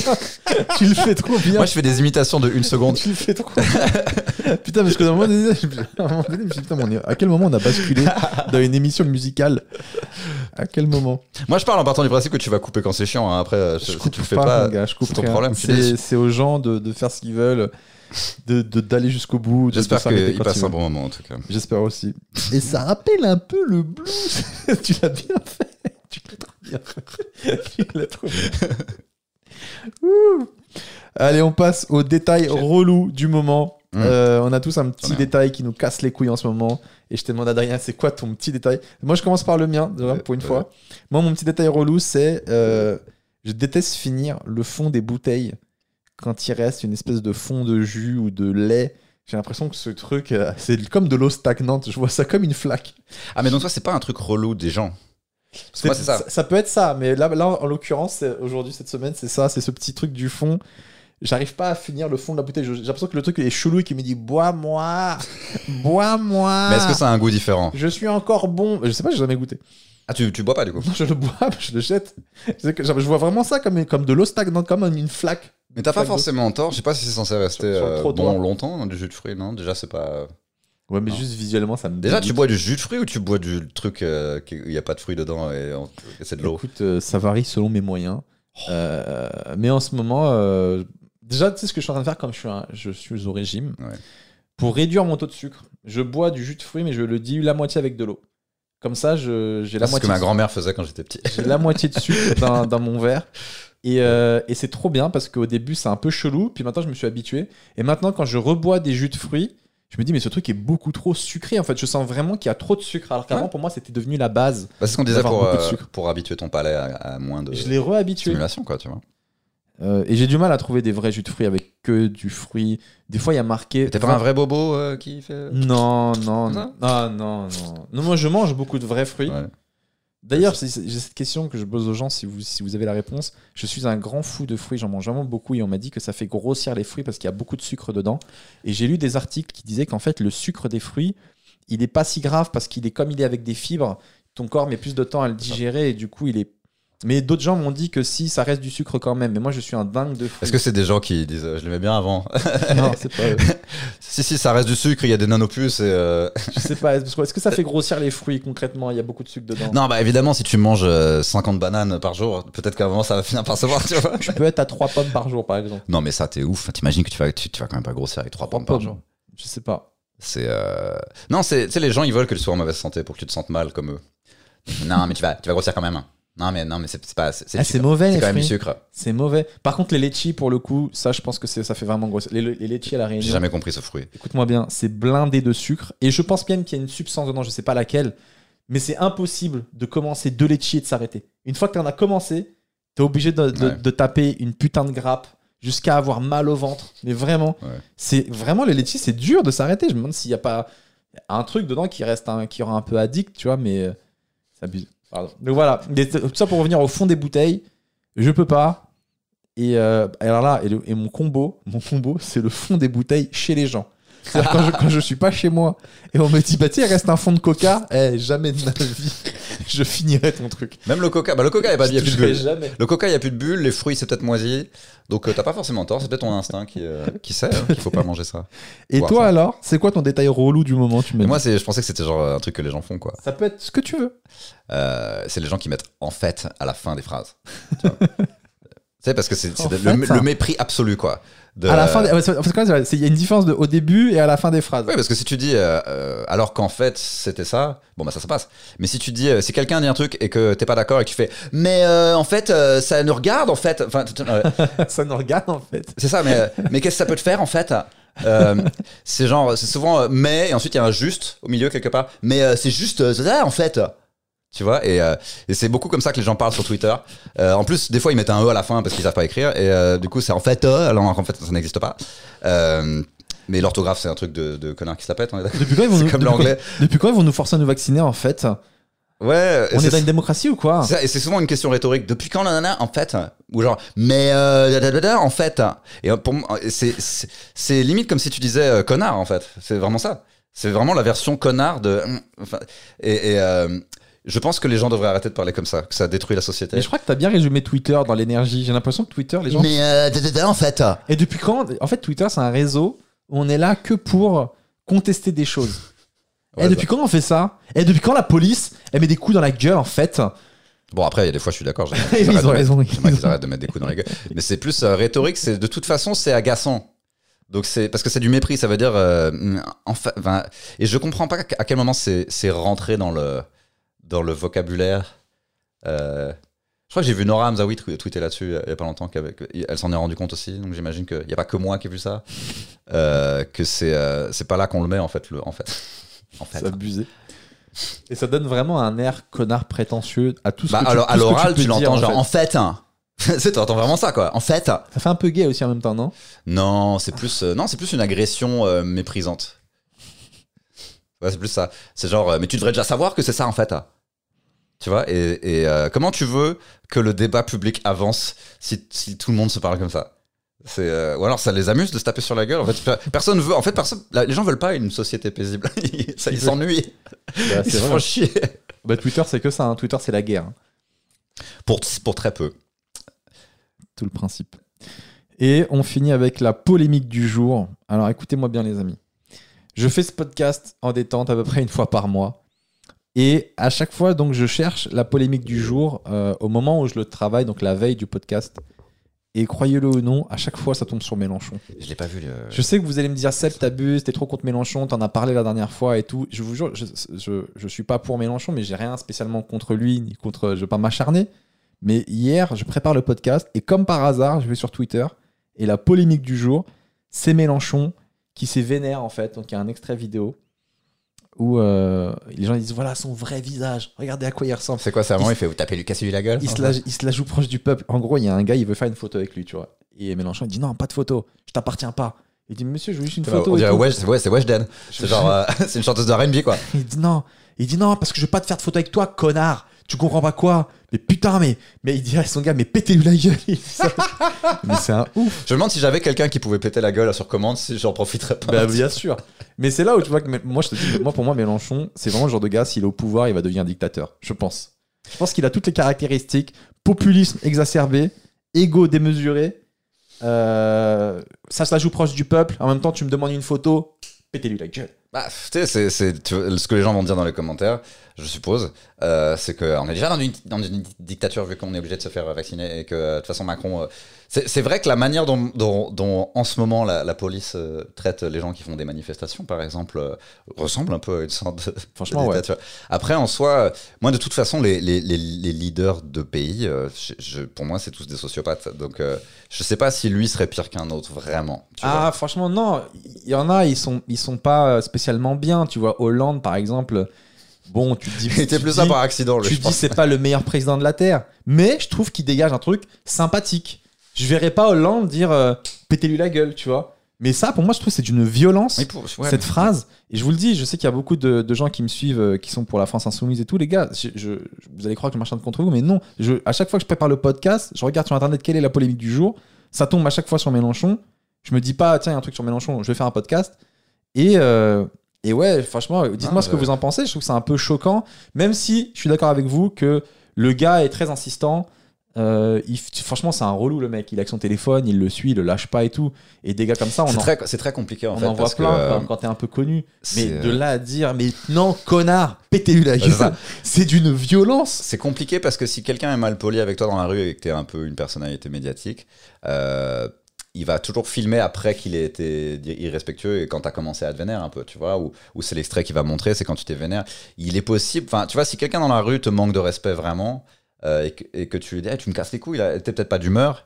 euh, ça va se retrouver sur les réseaux sociaux, c'est toi qui vas passer pour un connard. Ouais. Alors qu'en fait, non, t'étais un peu dans ton bon droit euh, de ne pas accepter ça, parce que c'est pas censé être acceptable. Il est fait. dans son bon droit de refuser. Après, quand, quand, quand tu dis à, à tes molosses, euh, pétez-lui la gueule, là, ça fait un peu méchant dans un film. mais quoi. bien sûr. Mais, Mais, tu te euh, dis déjà à son petit niveau, il parle comme as. T'imagines s'il avait accès au pouvoir, lui? Si déjà à son petit niveau, qui est déjà un, un bon niveau, il dit ça. Imagine, il a, il a accès aux, aux services secrets, etc. et Non, mais en fait, fait moi- quoi, lui? il m'a toujours inquiété, mais, mais il m'inquiète de la même manière que de l'autre côté m'inquiète aussi. C'est euh, la, la- la manière dont il parle des journalistes. C'est toujours ah, les journalopes, euh, les merdias. En fait, c'est les deux Il a côtés. dit les journalopes. Non, lui, il dit pas ça, mais euh, c'est quelqu'un qui a toujours été très agressif avec les journalistes. euh, et c'est pas comme si j'étais fan Mais des ça, c'est quand même un signe de, de- de dictateur, ça. Il y a que les, ça, c'est encore un point commun avec les dictateurs. J'ai vu un reportage très bien sur Netflix où Ouais, ça nous montre un peu tous les points communs entre les dictateurs. Et donc, t'as ce truc-là. Euh, écoute, je sais, je sais pas. J'ai l'impression que tu peux avoir un dictateur, mais euh, tu peux te retrouver avec un dictateur qui t'a pas prévenu quand t'as voté pour lui que ça allait en être un, tu vois. Bah, c'est tout ça. Et euh, tu sais, moi j'ai quand même voté pour un président qui a élu un ministre qui à un moment a dit à Marine Le Pen Vous êtes y allez un peu soft, hein, je trouve. Qui a dit ça déjà Je sais plus. Est-ce C'est Darmanin Ouais, je crois que c'était Darmanin. C'est Darmanin qui a dit à Marine Le Pen vous, êtes un- vous y allez un peu soft. Et, euh, et j'ai voté pour Ah, ce gouvernement, tu vois, contre, contre Marine Le Pen. Et je me retrouve avec quelqu'un qui lui, qui lui dit qu'elle y va un peu ça. Je me dis, bon, est-ce qu'on se fait pas un peu canne à chaque fois? Et en même temps, tomber dans le truc de moi je vote pas parce que ça sert à rien, euh, je, je sais pas.